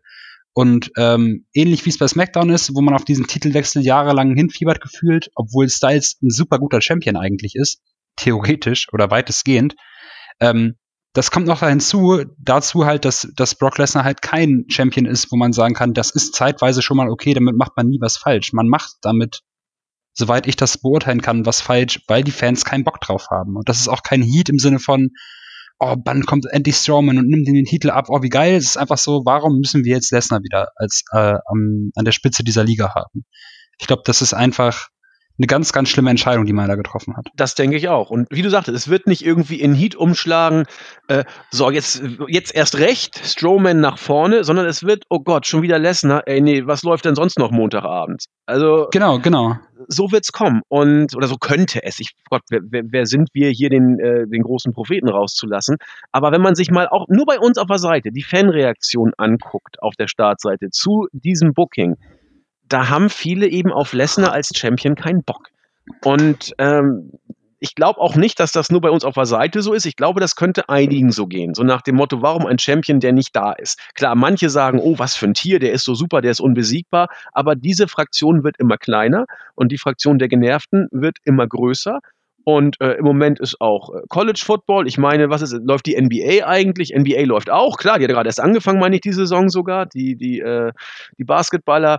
Insofern, mh, mm, und ich glaube, wie, wie lange geht denn Football? Geht auch noch, geht auch noch ein paar Wochen. Football ist auch noch nicht vorbei. Also da geht noch einiges. Äh, ich weiß nicht, ob man sich da nicht ein bisschen ins eigene Fleisch schneidet. Wir werden das verfolgen. Und eine Sache noch ganz kurz, die jetzt so ein bisschen ab vom Schuss vielleicht ist. Du hast es auch sehr schön gesagt, die Diskussion, die wir gerade jetzt angefacht haben mit Strowman, vielleicht ist er überreif und über den Punkt vielleicht hinweg, wird die Erfahrung zeigen. Ähm, da sind auch Leute, finde ich sehr, sehr schöne Namen. Nakamura ist definitiv da. Also wo der im Moment steht, das ist derart 0815, mehr geht gar nicht. Und auch Samoa Joe hat sehr gelitten äh, an, durch die Situation, dass man ihn eben immer wieder hat anrennen lassen und ihn aber nicht den Titel gegeben hat, auch wenn man es noch, sag ich mal, gleichwertig mit Styles dargestellt hat, was die Matchausgänge anging es hat ihm ein Stück weit geschadet. Und das Paradebeispiel für jemanden, der meines Erachtens schlicht nicht zu retten ist, ist äh, Dolph Ziggler. Jetzt sagen einige, die Diskussion habe ich im Board auch geführt, äh, ich glaube mit Chris Mercury hieß der User, herzliche Grüße, sagen einige, ja, das kann sich doch aber alles ganz schnell ändern. Man kann doch sehr schnell Leute wieder stark machen. Natürlich, das kann man. Aber unter uns, wer nimmt denn einen Dolph Ziggler noch ernst, selbst wenn er in den nächsten Wochen World Heavyweight Champion wird? Doch kein Mensch. Das ist doch. Der könnte alle Titel auf einmal halten und ich würde ganz ehrlich aufgrund der Vergangenheit der letzten Jahre keinen äh, ja keinen Wert auf diesen auf den Wrestler legen. Also natürlich unabhängig davon, wie gut oder schlecht er ist, aber die Bedeutung in den Shows ist komplett gekillt worden. Man hat das über die letzten Jahre so manifestiert, dass egal welche Titel er hält und auch wenn es alle gleichzeitig wären, dass das keine Bedeutung hätte. Genau so sehe ich das auch. Du kannst sowas vielleicht einmal mit dem Worker machen, vielleicht ein zweites Mal, aber ab dem dritten Mal so dieses, ich meine, jetzt mit, das kannst du machen, dieses äh, runterbucken und wieder hochziehen. So Bubblegum-Booking in Anführungszeichen, habe ich mir gerade ausgedacht, keine Ahnung, ob das Wort gibt. Aber irgendwann verlierst du doch das Interesse. Du nimmst das doch nicht mehr ernst, was man dir da erzählen möchte. Und in diesem äh, Fahrstuhl Bubblegum Booking stecken doch bis auf ganz wenige Ausnahmen fast alle Worker. Auch Nakamura. Gib ihm morgen den Titel, es juckt doch keinen mehr. Es, der, der, ist doch durch. Er ist US-Champion. Wer weiß es? Wen interessiert es? Es ist völlig egal. Und äh, diese, diese Mühle, ja, äh, die, die ist eben nicht aufzuhalten. Du kannst auch gar nicht anders bucken, weil du eben immer äh, zwei große Main-Roster-Shows voll machen musst, 1000 Pay-Per-Views nebenbei hast, Evolution für die Mädels bucken musst, Super Showdown, dann Crown Jewel, die Survivor Series am Horizont. Wie willst du denn da noch konsequent Geschichten erzählen? Du musst doch von der Hand in den Mund bucken. Das ist ja schon fast mittlerweile, äh, hat das System bei WWE. Und wie kannst du das machen? Indem du irgendwie den Leuten wenigstens für fünf Minuten ein bisschen Abwechslung bietest. Wie machst du das? Indem du neue Worker reinholst. Die packst du fünf Minuten in die Show, dann sind sie auch durchgebuckt. Also brauchst du wieder neue Worker. Deswegen musst du expandieren. Und wenn du irgendwann alternativlos bist, dann kannst du machen, was du willst. Da kannst du dich selbst nicht töten, sondern bestenfalls noch Wrestling. Bis auf ein paar beinharte Fans, die da sind, weil alles ja unter dem WWE-Banner ist. Aber die Art, wie WWE bookt, schreit danach, immer neue Leute reinzuschmeißen, die genauso schnell wieder verheizt werden und das Produkt immer uninteressanter wird. Das ist so, so eine Nebengeschichte, die mir da jetzt gerade eingefallen ist, weil ich da mit Chris Mercury drüber diskutiert habe. Und Lesnar ist ein Beispiel, weil wenn du schon mal Leute stark machst, dann sind es leider die falschen, weil Lesnar ist eben nicht der WWE-Worker. Cena, damals Money in the Bank 2014, gebe ich dir recht, den konnte man als Nachfolger von Brian booken, weil er damals Vollzeit-Worker war, absoluter Star und immer für einen Titel eine Option, weil er ein halbwegs, sag mal, glaubwürdiger Champion war, weil er eben unglaublich beschützt wurde. Lesnar wird nur beschützt, ist aber kein, kein Wrestler, kein WWE Vollzeit-Wrestler. Es ist das falsche Pferd. Sehe ich genau wie Pfeffi. Und ich bin sehr auf die kommenden Ratings gespannt. Ähm, ich meine, wie willst du mit Styles gegen Lesnar bei der Survivor Series in einem Ofen hervorlocken? Also, na gut. So, hast du noch was? Irgendwie haben wir ganz schön viel über das Match gesprochen, es war aber auch klar. Ähm, nee, also wir haben jetzt, glaube ich, alles gesagt und sind da auch vom Hundertsten ins Tausendste gekommen, was ich auch äh, gut finde, weil es auch einfach mal wichtig ist, darüber zu, äh, darüber zu sprechen. Aber ich glaube, dann haben wir es auch damit, mit dem Match. Denke ich auch. Ich meine, dafür sind wir da. Oh Gott, es geht ja schon wieder weiter. Das World Cup-Finale. ist ja auch schon wieder so ein Ding. The Miss gegen Dolph Ziggler. Allein wenn man sich das mal vorstellt. Wenn das das, hätte man drauf wetten sollen, ich wäre Millionär geworden. Wer hätte denn auf The Miss gegen Dolph Ziggler im Finale getippt? Also hätte ich richtig, richtig Geld äh, gemacht. So, Drew McIntyre, bevor es losging, wird rausgeschmissen. Das ist auch so, ja gut, von mir aus, wobei es macht ja Sinn, er hat ja im Match vorher eingegriffen. Das darf nicht nochmal passieren. Aber ist das erste Mal, dass so konsequent überhaupt entschieden wurde. Na gut, was soll der Geiz? So, bevor es losging, gab es einen Brawl. Bei dem Brawl zwischen Miss und Sigler hat sich The Miss verletzt, kugelte dann aus dem Ring und hat besser gesellt als ein Bundesligaspieler, der eine Schwalbe gemacht hat. So, da dachten einige, oh, hat er sich echt was getan? Ich dachte, nein, hat er nicht. Dann habe ich gesehen, dass man ein Close-up von Shane McMahon gebracht hat, dachte ich, nee. Und als ich dachte, nee, dachte ich sofort, ja, natürlich. Was denn sonst? Ich glaube, ich habe es aber auch in, in Teams-Chat äh, reingeschrieben, jetzt kommt Günther Netzer oder so ähnlich. Ich glaube, Günther Netzer hat sich ja. 73 beim Pokal, weiß der Geier, wann es war, oder 72, 73, irgendwo so in dem Dreh, hat sich Günther Netzer ja selbst eingewechselt. Und so hat Shane McMahon das auch gemacht. Er hat sich kurzerhand, also wie, wie abgefuckt kann man eigentlich sein? Jetzt mal, wenn man jetzt das mal als, so, als, als ernste Situation hinstellt. Der Commissioner von SmackDown, der Chef von allen, buckt sich in das Finale, weil sein Schützling nicht antreten kann. Völlig bescheuert. Ähm, die Fans fanden es offensichtlich ganz lustig. Ich war zu dem Zeitpunkt jenseits von Gut und Böse, was, was meinen Alkoholkonsum anging. Hab also mich innerlich äh, totgelacht, äußerlich auch. Und dachte, mal gucken, vielleicht gibt's wenigstens ein paar kaputte Kommentatorenpulte oder irgendein äh, Move äh, außerhalb äh, vom obersten Seil auf das Pult oder irgendwas krasses. Nein, was kam? Ein Coast to Coast nach gut zwei Minuten. Äh, und das war's. Shane McMahon ist jetzt der Beste der Welt.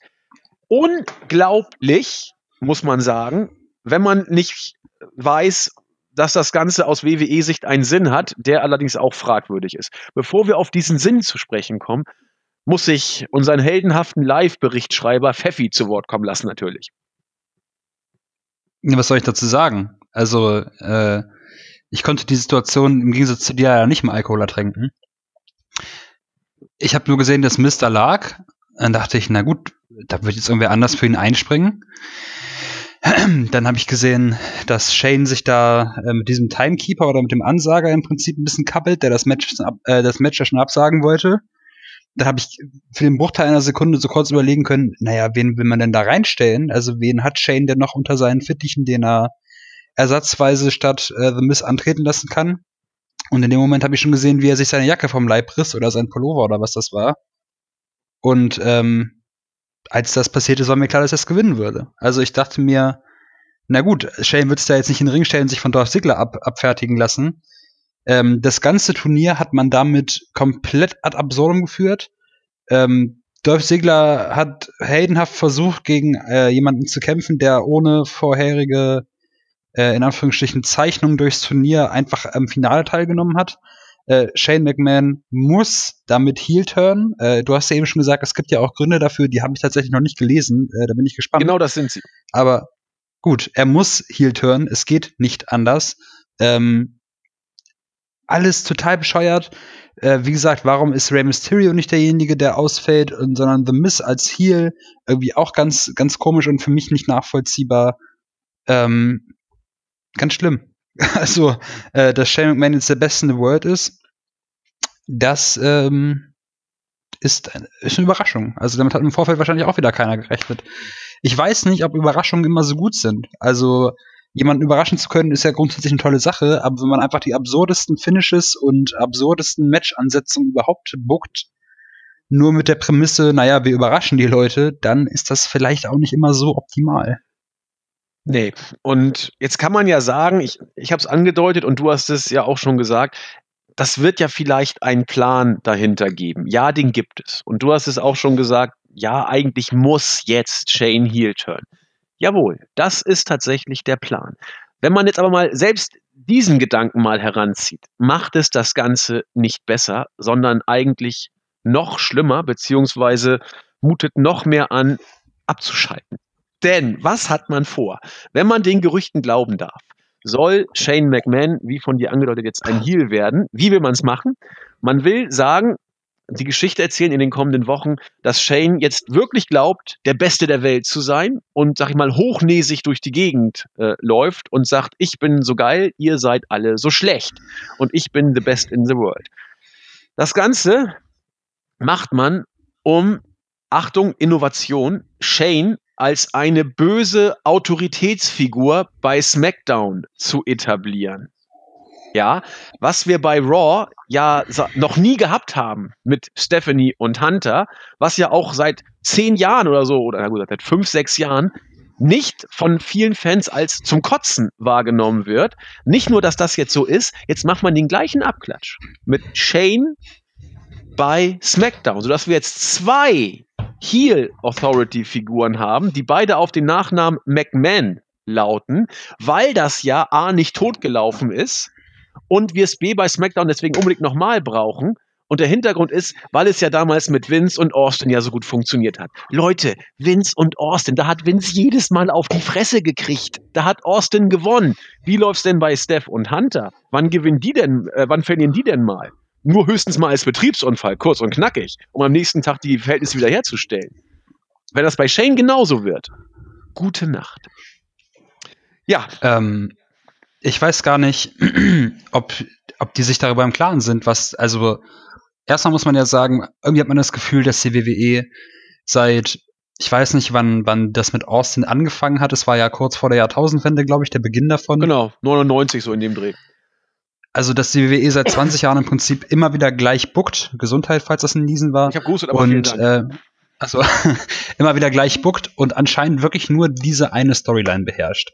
Aber auch da muss man sagen, ich weiß gar nicht, ob sie diese Storyline wirklich beherrschen, weil ich glaube mittlerweile muss ich irgendwie hinterfragen, ob ihnen selbst denn klar ist, was das denn zwischen Austin und McMahon so großartig gemacht hat und worin denn dann der Unterschied besteht. Also zu sagen, man nimmt eine böse Autoritätsfigur und stellt die einfach gegen jeden, der mal Main Eventer werden soll. Also wir hatten Triple H gegen Danny Bryan, wir hatten Triple H gegen Roman Reigns vor ich glaube, mittlerweile zwei Jahren, äh, wo ja auch Vince McMahon nochmal mit rumgeturnt ist in die League of Nations. Ähm, oh, ja. Wir hatten Seth Rollins. Oh Gott, ja.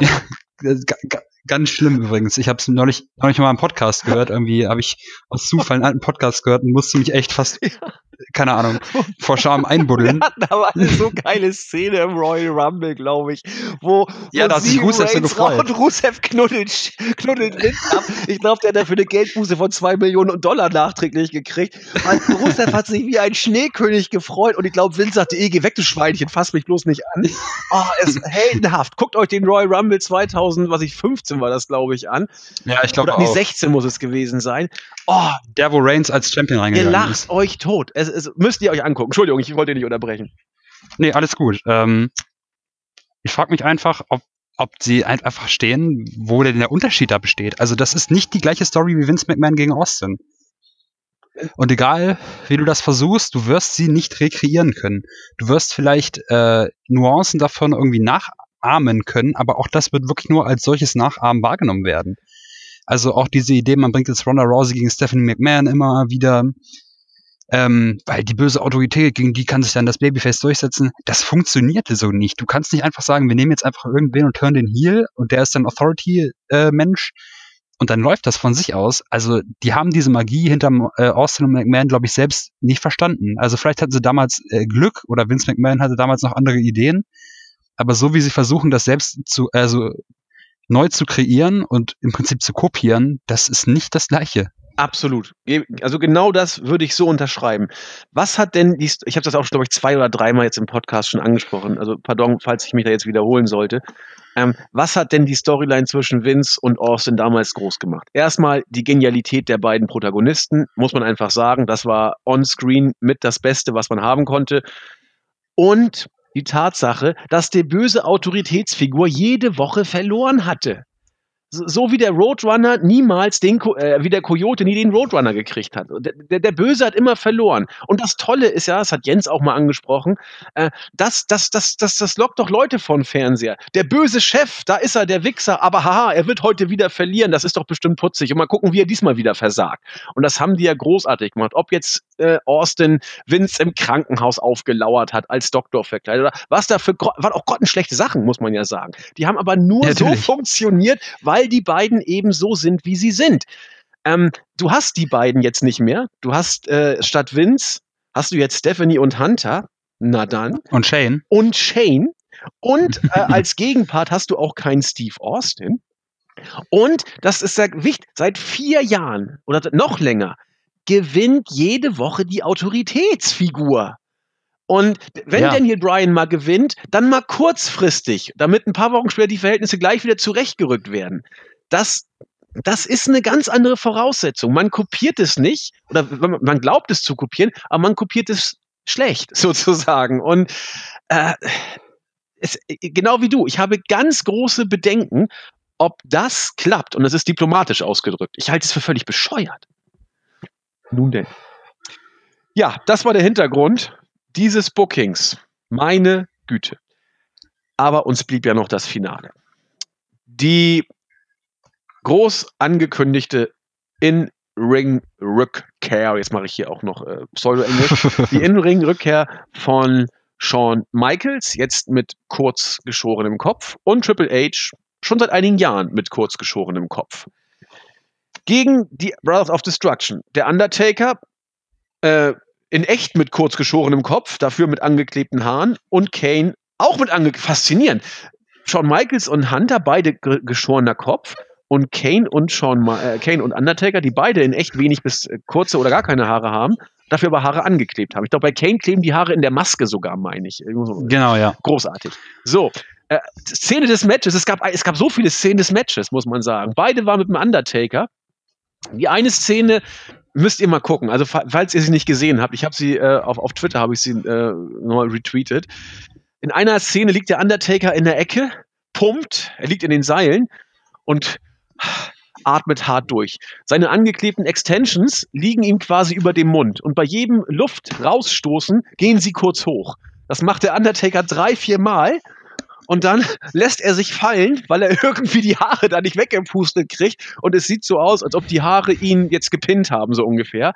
Großartige Szene, er hat mich weggeschmissen, der Undertaker verliert gegen seine eigenen Extensions und die zweite Szene, wo ich dachte, Leute, was ist da los? Gut, das kann mal passieren, natürlich, ist ja auch nicht schlimm, aber es sah so unglaublich unbeholfen aus. Außerhalb des Ringes Triple H und der Undertaker. Einer von beiden, beide wussten nicht so genau wer, sollte den anderen, beide wussten nicht so genau wen, in die äh, Zuschauerabsperrung reinschmeißen. Ich glaube, äh, Hunter sollte den Undertaker reinwippen. Die Abstimmung passte nicht gut. Hunter war zu diesem Zeitpunkt auch schon verletzt, muss man sagen. Das äh, spricht dann jetzt natürlich für ihn. Aber da beide nicht so genau wussten, wer jetzt gewippt wird und wer äh, laufen soll, sind beide in die Ringabsperrung gelaufen. Es sah so peinlich aus. Also Händchen halten. Ja, Händchen, genau, Händchen halten sind sie beide reingelaufen.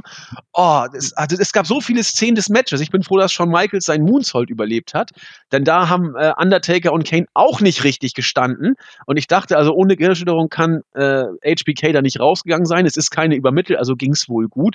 Ansonsten war es ein Match, das war nicht wirklich schlecht, aber es war auch nicht wirklich gut. Shawn Michaels war fit, er war in Ordnung, aber er war nicht Shawn Michaels. Das kann man, glaube ich, schon sagen. Das Für einen 53-jährigen Worker war er top in Schuss, hat auch ordentlich performt, aber er war, und das darf man auch nicht machen, er war nicht mit Shawn Michaels zu vergleichen. Der Undertaker war bemüht, Kane war da und Hunter war sehr, sehr früh schon verletzt. Ich dachte, er hätte sich verletzt nach dem Chokeslam von Kane durchs Kommentatorenpult. Auch ein selten dummer Fehler. Sie räumen das mittlere Kommentatorenpult frei und slammen ihn durch das rechte Kommentatorenpult, wo die Monitore noch nicht abgebaut waren. Hunter hat voll die Monitore in den Rücken gekriegt. Meine Fresse. Auch das ist eigentlich Booking einmal, äh, einmal eins im, im, im Ring. Aber er soll sich vorher schon verletzt haben. Insofern war Hunter gehandicapt.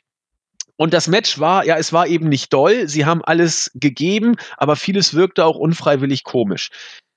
Ich habe letztendlich nicht mehr erwartet, muss ich sagen. Es war, es war das, was, was man erwarten durfte, mit einigen unfreiwilligen Botches. Aber ich bin mal gespannt. Zu dem Zeitpunkt war ich auch schon angetrunken. Ich weiß nicht, wie es der nüchterne Pfeffi gesehen hat. Ich habe es im Board geschrieben. Ich weiß gar nicht mehr, was ich da für eine genaue Wortwahl hatte, aber ich fand das Match einfach nur fremdpeinlich. Ähm, du hast schon ein paar Szenen angesprochen. Kane hat, glaube ich, zwischendurch nochmal fast seine Maske verloren außerhalb des Rings. ja. Ähm, also auch, ne, also es hat ihm ganz noch die Krone aufgesetzt. Das Match war eh schon, und es tut mir leid für alle Kane und Undertaker und Triple H und Shawn Michaels Fans, zu denen ich mich äh, partiell auch zählen würde. Es war einfach nur schlimm und ich will einfach nur, dass diese Leute endlich aufhören. Also Triple H ist von den Vieren ähm, auf einer regulären Ebene immer noch derjenige, der halbwegs abliefert, aber auch der kommt in die Jahre. Shawn Michaels äh, hat, glaube ich, nach dem Event von einiger, einigen Seiten doch Lob bekommen, ja, dass man das nicht gedacht hätte und der ist ja doch noch ganz gut in Schuss, aber du hast es auch gesagt, er war nicht Shawn Michaels, nur weil er sich selbst im Ring nicht umgebracht hat. Und im Gegensatz zu den anderen nicht äh, 90% des Matches äh, geatmet hat oder gepumpt hat wie ein Maikäfer, heißt das ja nicht, dass er ein gutes Match gezeigt hat. Er war von den Vieren immer noch am besten, was auch immer das zu bedeuten hat. Ähm, ich fand's ganz, ganz fremdpeinlich.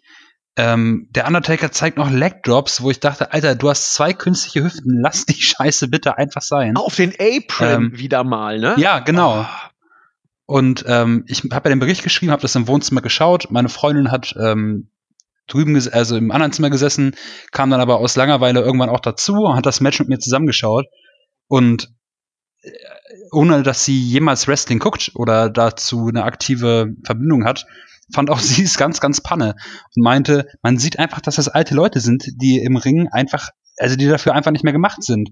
Was also auch im Prinzip ein Außenstehender sofort erkennen konnte.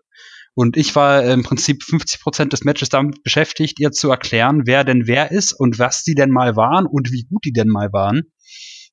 Und dass ich das ganz, ganz schlimm finde, dass die immer noch aktiv sind oder wieder aktiv wurden. Ähm, Shawn Michaels will ja nun angeblich wohl doch nicht weitermachen. Das soll ja wohl so ein One-Night-Only-Match gewesen sein. Finde ich super. Dann hat man im Prinzip seine ganze Legacy zwar nicht gekillt, aber sein letztes Match wird nicht das legendäre Match mit dem Undertaker gewesen sein, sondern dieses Match bei dieser Shitshow in Saudi-Arabien. Ähm, wird bestimmt seiner Karriere nicht keinen Abbruch tun, aber hat das bestimmt ein bisschen angekratzt. Finde ich auch unglücklich und ärgerlich. Ähm, ich muss sagen, mich hat dieses Match, ich will nicht sagen wütend gemacht, weil so aktiv äh, bin ich, äh, bin ich äh, emotional nicht mehr involviert in das Ganze, aber es hat mich trotzdem gewissermaßen einfach aufgebracht. Es hat mich genervt, ich fand es viel zu lang, ich fand es furchtbar. Hunter hat sich verletzt, Shawn Michaels hat sich fast umgebracht, der Undertaker verliert den Kampf gegen seine Haare, wie du gesagt hast, Kane verliert fast seine Maske. Insgesamt wirklich, das Match kriegt von mir null Sterne. Also ich fand es ganz, ganz, ganz schlimm und echt scheiße.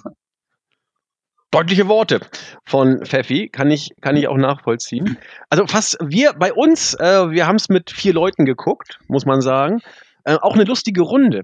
Ähm, einer guckt mittlerweile seit ein, zwei Jahren wieder regelmäßig Raw, äh, ist also einigermaßen drin. War auch früher so in den 90ern, also Shawn Michaels, klar, Bam Bam Bigelow, Brock Lesnar, das sind so Namen, also er ist so ein bisschen, er kennt sich ein bisschen aus, kann man sagen. Die anderen beiden haben das letzte Mal Wrestling Mitte der 90er geguckt und auch nur so, so ein bisschen, muss man sagen. Das sind so, also so Hulk Hogan kannten sie und, und Bret Hart auch, aber ansonsten war da nicht mehr so viel.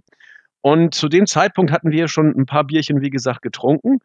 Und als dann Shawn Michaels Moonsault kam und dann der Leg Drop von Undertaker auf dem Apron, die waren, die waren total begeistert. Boah, geile Aktion! Und dann die Sache damit, wo eben Shawn Michaels dann sein, wo er auf dem Boden liegt und dann aus, aus dem Rücken liegend dann wieder äh, aufspringt und in, in, mhm. auf die Beine kommt. Das ist ja sein, sein Standard-Move, sag ich mal, aus alten Zeiten. Ähm, sah auch nicht mehr ganz so frisch aus, aber immer noch eine respektable Leistung, hat er ja auch wieder gezeigt. Da sind die fast vom Glauben abgefallen. Oh, krass schwer, Alter, ist doch super und zwar nicht, ja, war, war geil. Also die waren nachher nicht mehr zu, äh, nicht mehr zu bremsen vor Begeisterung. Also so können Marks auch drauf reagieren sozusagen. Nachher wurden hier auf, auf dem Sofa auch diverse Chokeslams ausgeführt, weil das ja so geil ist. Also die, die waren, also die hatten ihre Freude. Insofern so kann es auch funktionieren. Also die waren also Match des Abends total geil und so. Die waren hier bei fünf Sternen, du bei null. Also das ist ein Match, das die, das die Fan es spaltet. gespalten hat. Nein, also ich, ich liege hier irgendwie bei knapp zwei, bestenfalls. Das, das, war, das war nicht doll. Sie haben wirklich sich bemüht, aber es war eben äh, unfreiwillig komisch. Also zwei ist schon sehr hochgegriffen, muss man schon sagen. Ähm, null finde ich hart aber äh, es ist es nachvollziehbar. Ist ja, es ist nachvollziehbar, so wie du es erklärt hast. Und davon abgesehen, äh, wer sind wir denn hier, die Meinung anderer zu kritisieren? Wenn jemand meint, hier fünf Sterne zu geben, soll er es machen. Wenn jemand meint, null Sterne zu geben, soll er es machen. Wir sind sicherlich nicht die, die sagen, äh, das kannst du aber nicht machen, weil das war so und so. Nee, komm, Klugscheißer-Gelaber gibt's bei uns nicht. Seht das Match, wie, wie es, doch gibt's bei uns schon, aber nicht besserwisserisches Klugscheißer-Gelaber. Ähm, wir sind ja auch nur Spinner letzten Endes. Aber deswegen, ähm, seht das Match, wie ihr wollt. Wir haben unsere Meinung dazu kundgetan und ich denke, soweit kann man sagen, oder so viel kann man sagen, Shawn Michaels konnte welch Überraschung nicht an sein letztes Match anknüpfen. Das war nämlich gegen den Undertaker vor ein paar Jahren und das war ein 4 3 Viertel Sterne Match. So.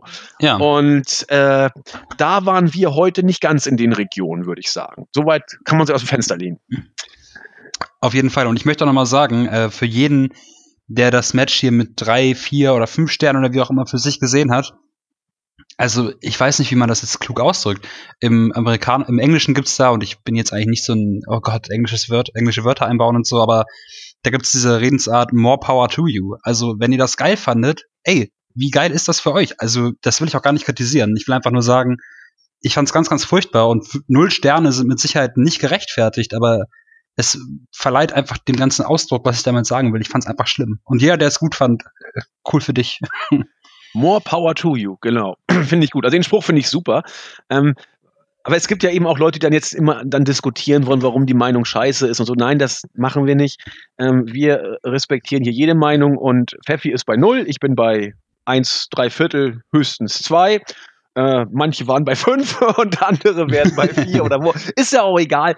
Äh, jeder hat das Match gesehen, wie er es will. Es war eben, und deswegen wird drüber gesprochen werden, so oder so. Es war die Rückkehr von Shawn Michaels. Und WrestleMania kommt. Ich bin mir sicher, dass wir den Undertaker wiedersehen werden. Ich weiß nicht, warum er sich das noch antut. Der muss einfach das Geld brauchen. Also ich, ich habe keine andere Erklärung dafür, wirklich nicht, weil äh, er wird jedes Jahr nicht besser. So, sag ich es mal. Deutlich, sichtbar nicht besser. Und äh, ich weiß nicht, warum er es immer und immer wieder noch macht. Und bei Mania bin ich sicher, werden wir ihn sehen. Ich weiß nicht, in welcher Funktion, ich weiß nicht, inwiefern, ob er noch ein Singles-Match kriegt, ich hoffe nicht, oder ein Tag-Team-Match. Aber ich habe das Gefühl, wir haben das letzte vom Taker auch hier noch nicht gesehen. Werden wir mal schauen. Wie gesagt, die Show hatte viele Momente, viele negative Momente, viele unfreiwillig komische Momente. Man kann sich über die Show herrlich totlachen, wenn man nicht immer im Hintergrund irgendwelche Knochensägen hören würde. Das macht das Ganze wirklich vom unfreiwillig komischen zum doch beklemmenden Moment. Dass WWE hier so eine Show rausgehauen hat, dass WWE hier den Hulkster hat auftreten lassen. All das sind Facetten, die irgendwie sich zu einem Gesamtgebilde zusammenzufügen scheinen, das Pfeffi und mich doch etwas befremdet zurücklässt. So, so kann man es vielleicht diplomatisch ausdrücken. Ähm, deswegen, wenn wir es auf das Wrestlerische beschränken, war es eine schlechte Show.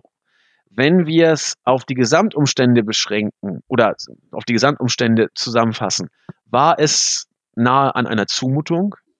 Und das ist mein Schlusswort dazu. Aber ich möchte unserem Live-Schreiber natürlich das letzte Wort zubilligen. Es steht dir nunmehr zu. Ja, ich würde das Ganze nochmal unterstreichen. Also, ich kann da jetzt nichts Neues dazu sagen. Es war keine gute Wrestling-Show. Äh, die Umstände, die das ganze Event begleitet haben und die ja auch bei uns in den letzten Wochen für Schlagzeilen gesorgt haben, in Anführungsstrichen, oder über die wir immer berichtet haben, ähm, die machen das Ganze irgendwie noch ein also man hat da noch ein mulmigeres Gefühl bei, wenn man sich die Show dann anschaut. Ähm, alles in allem bin ich, also es klingt irgendwie auch bescheuert, aber bin ich froh, dass es vorbei ist. Ich habe da keine positiven Gefühle zu. Ähm, ja, keine Ahnung. Der nächste Pay-per-View kommt bestimmt. Ich glaube sogar schon in zwei Wochen. Ja, die Series vielleicht in zwei Wochen, ja. Genau, vielleicht wird die Survivor Series ja besser oder angenehmer. Ich hoffen wir es. Also schlechter wird es wohl nicht werden. Und dann würde ich das Kapitel auch für mich persönlich ein für alle Mal schließen. Also es ist dann zum Glück vorbei. Ja, das denke ich auch. Machen wir äh, eine Klappe drauf. Ähm, eine Klappe drauf, genau. Ein Deckel drauf, äh, Klappe zu, Affe tot und so weiter. Wir haben alles über die Show im Vorfeld gesagt. Ähm, es gibt dafür eigentlich keine Worte mehr zu verlieren. Pfeffi und ich hätten sie am liebsten auch nicht geguckt. Alleine das Feigenblatt, das wir vorschieben können, ist wrestlinginfos.de. Das ist kein wirklich großes Feigenblatt. Es ist auch ein recht erbärmliches, aber mehr haben wir nicht anzubieten. Ich habe von einigen gehört, dass sie ihr WWE-Network ob dieser Show gekündigt haben. Das weiß ich von Leuten, denen ich das auch tatsächlich glaube.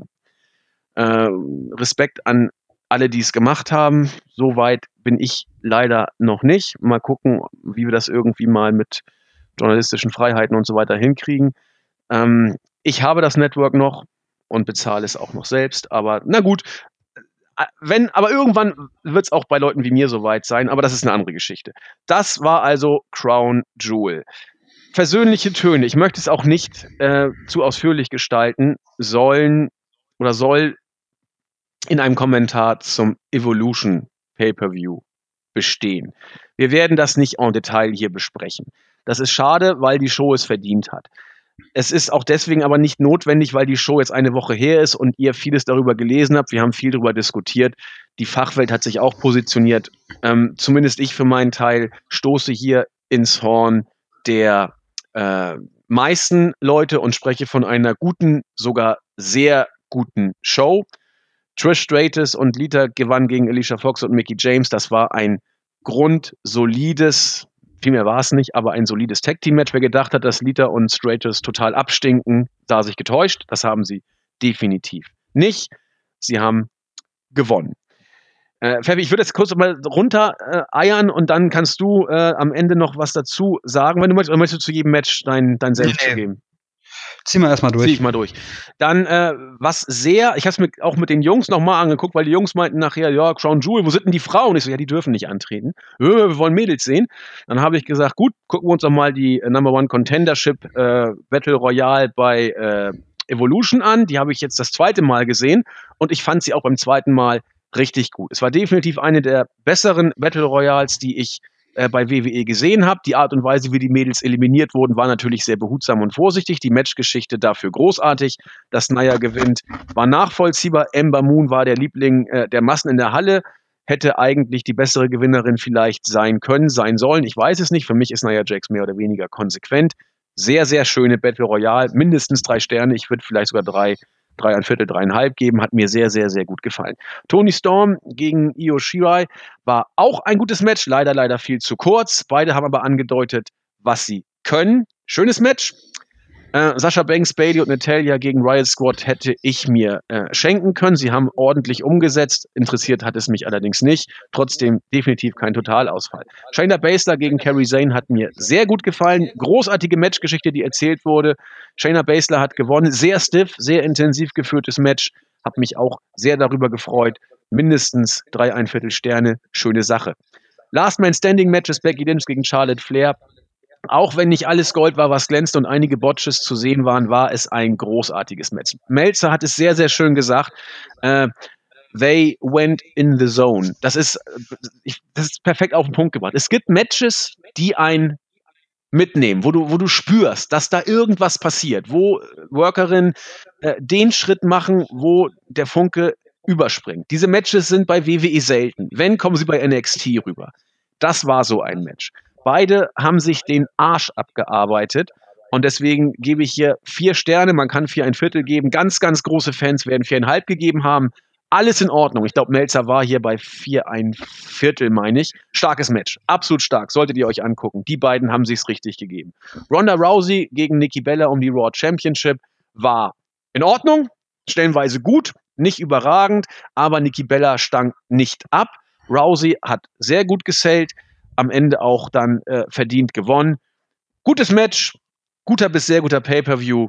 Das war die Show, die Crown Jewels hätte sein sollen. Das Problem, man hat über Evolution viel gesprochen. So viele haben es allerdings wohl nicht gesehen. Bei Crown Jewel sprechen viele drüber und zumindest bei uns in Deutschland haben es sehr viele gesehen. Ich meine, beste Sendezeit am Freitagabend. Äh, bei uns in der Startseite hat der Live-Bericht richtig viele Klicks abgeräumt. Andersrum wäre es eigentlich angemessener gewesen, aber hey, was soll's. Pfeffi, Evolution. Du hast es ähm, aus meiner Sicht schon super gut zusammengefasst. Ich habe die Show tatsächlich nicht live gesehen, weil es mal wieder Sonntagnacht war. Habe im Nachhinein mir die Highlights angeschaut und ähm, bin bisher noch nicht dazu gekommen, die Show in voller Gänze zu gucken. Deshalb maße ich mir jetzt auch nicht an, zu jedem Match äh, was sagen zu können. Bei ein paar Matches habe ich zumindest Zusammenfassungen oder spezielle Momente gesehen ähm, und kann vielleicht, wenn überhaupt, ein bisschen was über das Booking sagen.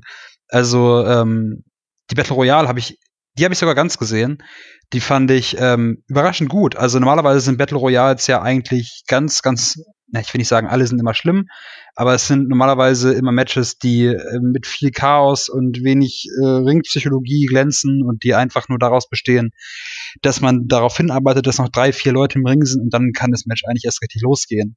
Ähm, das habe ich jetzt hier nicht so wahrgenommen. Ähm, Klar gab es auch früher Eliminierungen, aber das Match als solches war in sich schlüssig und gut. Ich muss sagen, ich war vorher eigentlich der Meinung oder bin mit der, mit, mit der Erwartung rangegangen, dass das Match wahrscheinlich nicht so gut werden würde, weil es halt eine Battle Royale ist und da auch einige Damen im Ring standen, die vielleicht, naja, ein bisschen limitierter sind. Ähm, das ist zumindest mir so nicht aufgefallen. Ich hätte äh, am Ende vielleicht ganz gern Ember Moon als Siegerin gesehen und nicht Nia Jax. Ähm, muss aber auch sagen, dass ich es jetzt nicht dramatisch finde, dass Nia Jax da gewonnen hat. Also das ist schon in Ordnung. Ähm, ähm, Moment, äh, Ember Moon hat übrigens auch äh, Asuka eliminiert, wenn ich mich nicht irre. Genau, ähm, großartig. Ja, erzähl. Ähm, das habe ich gar nicht so wahrgenommen, habe das aber im Wrestling, aber es war Radio dann gehört und mir nochmal angeschaut. Ähm, oder bei Brian und Winnie Show. Also Asuka und ähm, Ember Moon haben ja seit NXT-Zeiten immer wieder gegeneinander äh, gefädet und sind gegeneinander angetreten. Und Asuka hat sich im Meer durchgesetzt. Dann gab es das erste Aufeinandertreffen der beiden im Royal Rumble, wo dann Asuka äh, Ember Moon auch eliminiert hat. Das heißt, auch da war Asuka wieder diejenige, die sich durchgesetzt hat. Und hier war es nun so, dass ähm, die 16. Eliminierung war, dass Asuka halt durch Ember Moon eliminiert wurde. Und es ist so bescheuert. Ähm, diese großartige Story im Prinzip, die man jetzt über Jahre immer wieder so ein bisschen erzählt hat und immer aufrechterhalten hat, wurde da mit dieser Eliminierung und einem äh, einer Aussage einer der Kommentatorinnen äh, beendet mit Oh, ich glaube, das war ein Upset. Also, ohne das groß irgendwie zu hypen, einfach nur so, oh, guck mal, Ember Moon hat sie jetzt doch mal eliminiert. Und wie und das war's Cole dann wieder. eingegangen ist. Das war, genau, das war einer. Aber er war zu blöd, er wusste gar nicht, was das Warum? überhaupt für einer war. Er hat einfach nur gesagt, genau. ja, wie, er labert ja immer irgend so ein Mist. Ja, das war einer. Er, er wusste gar nicht, worum es überhaupt ging.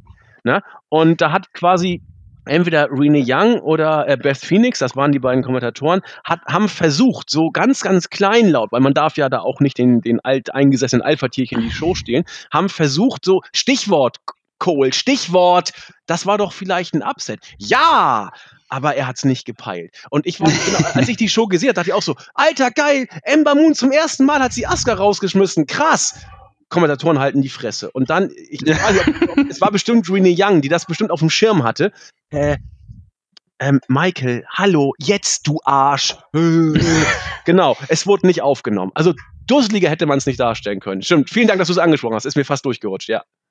Und ähm, ich finde Michael Cole an diesem Abend allgemein, also der, ich will ihm auch gar nichts Böses oder will ihm gar nichts Böses unterstellen, so ähm, der wird ja im Prinzip von ganz oben geleitet. Also der hat einen Knopf im Ohr und dem wird genau gesagt, was er zu sagen hat.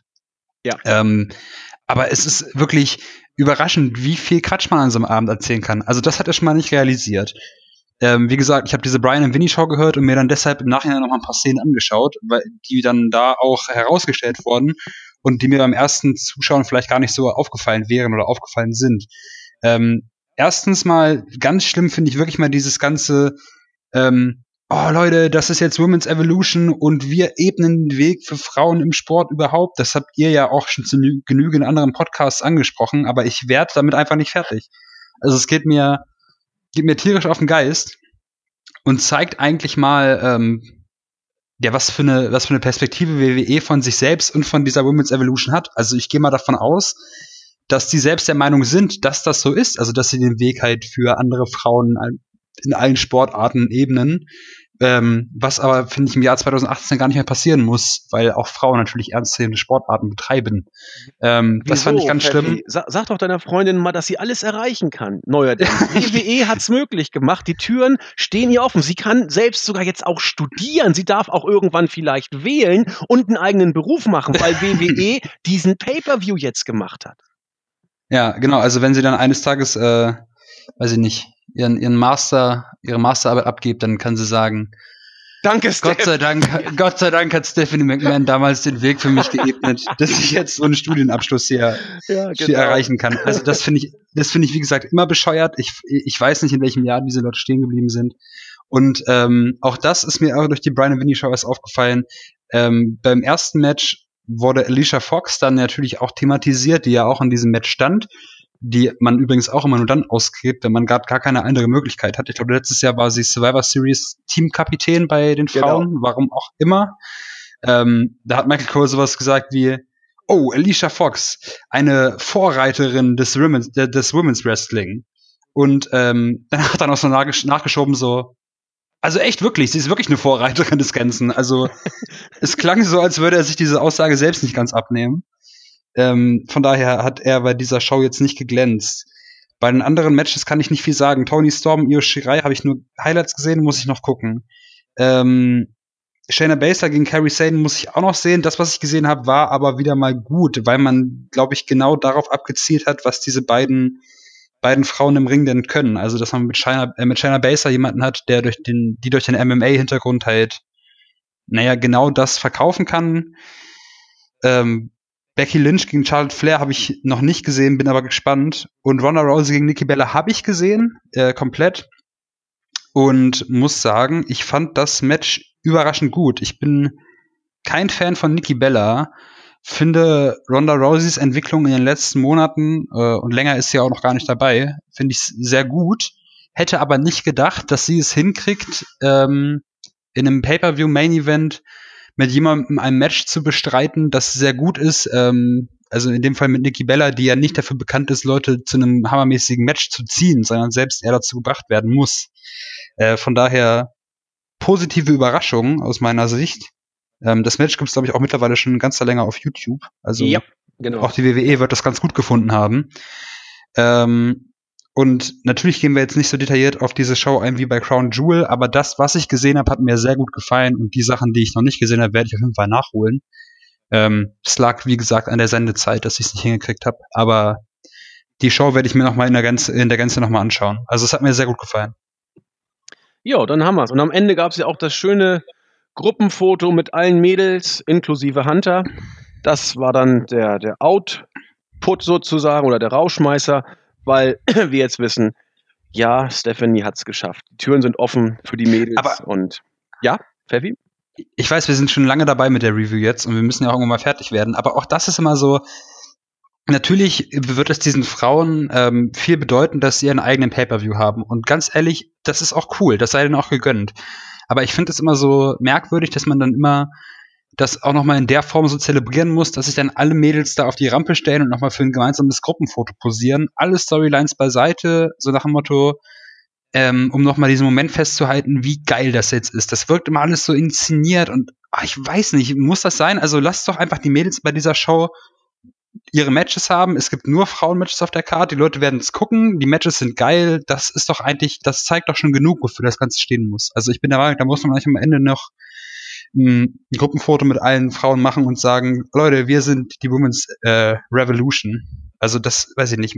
Das muss aus meiner Sicht einfach nicht sein. Das Event spricht normalerweise eigentlich für sich, finde ich. Ja, zumal es unfreiwillig peinlich wirkt äh, in, ein, in einer Zeit, wo die Frauen schon seit über 100 Jahren Tennis spielen und es ja. schon seit Jahren übrigens eigene Frauenwrestling-Ligen gibt. Psst, nur, dass ihr es mal Richtig. gehört habt. Ja, also deswegen muss man hier gar nicht da den, den Kasper machen. Wenn man es doch so betont, zeigt das eigentlich nur, wie äh, 1910 WWE-mäßig im Jahr 2018 denkt, was eigentlich äh, kein Ruhmesblatt für die Liga ist, sondern eigentlich, man müsste sie belächeln, äh, ob solches Gehabe. Ja. Und dafür, dass es fünf Millionen Mal von dem guten Herrn Kohl betont werden musste, sieht man, wo WWE wirklich steht. Ne? Nämlich genau das Gegenteil von dem, was progressive Frauengeschichten äh, sind. Aber äh, jetzt bin ich lieber schon ruhig. Wir wollen ja hier nicht sämtliche WWE-Fans gegen uns aufbringen.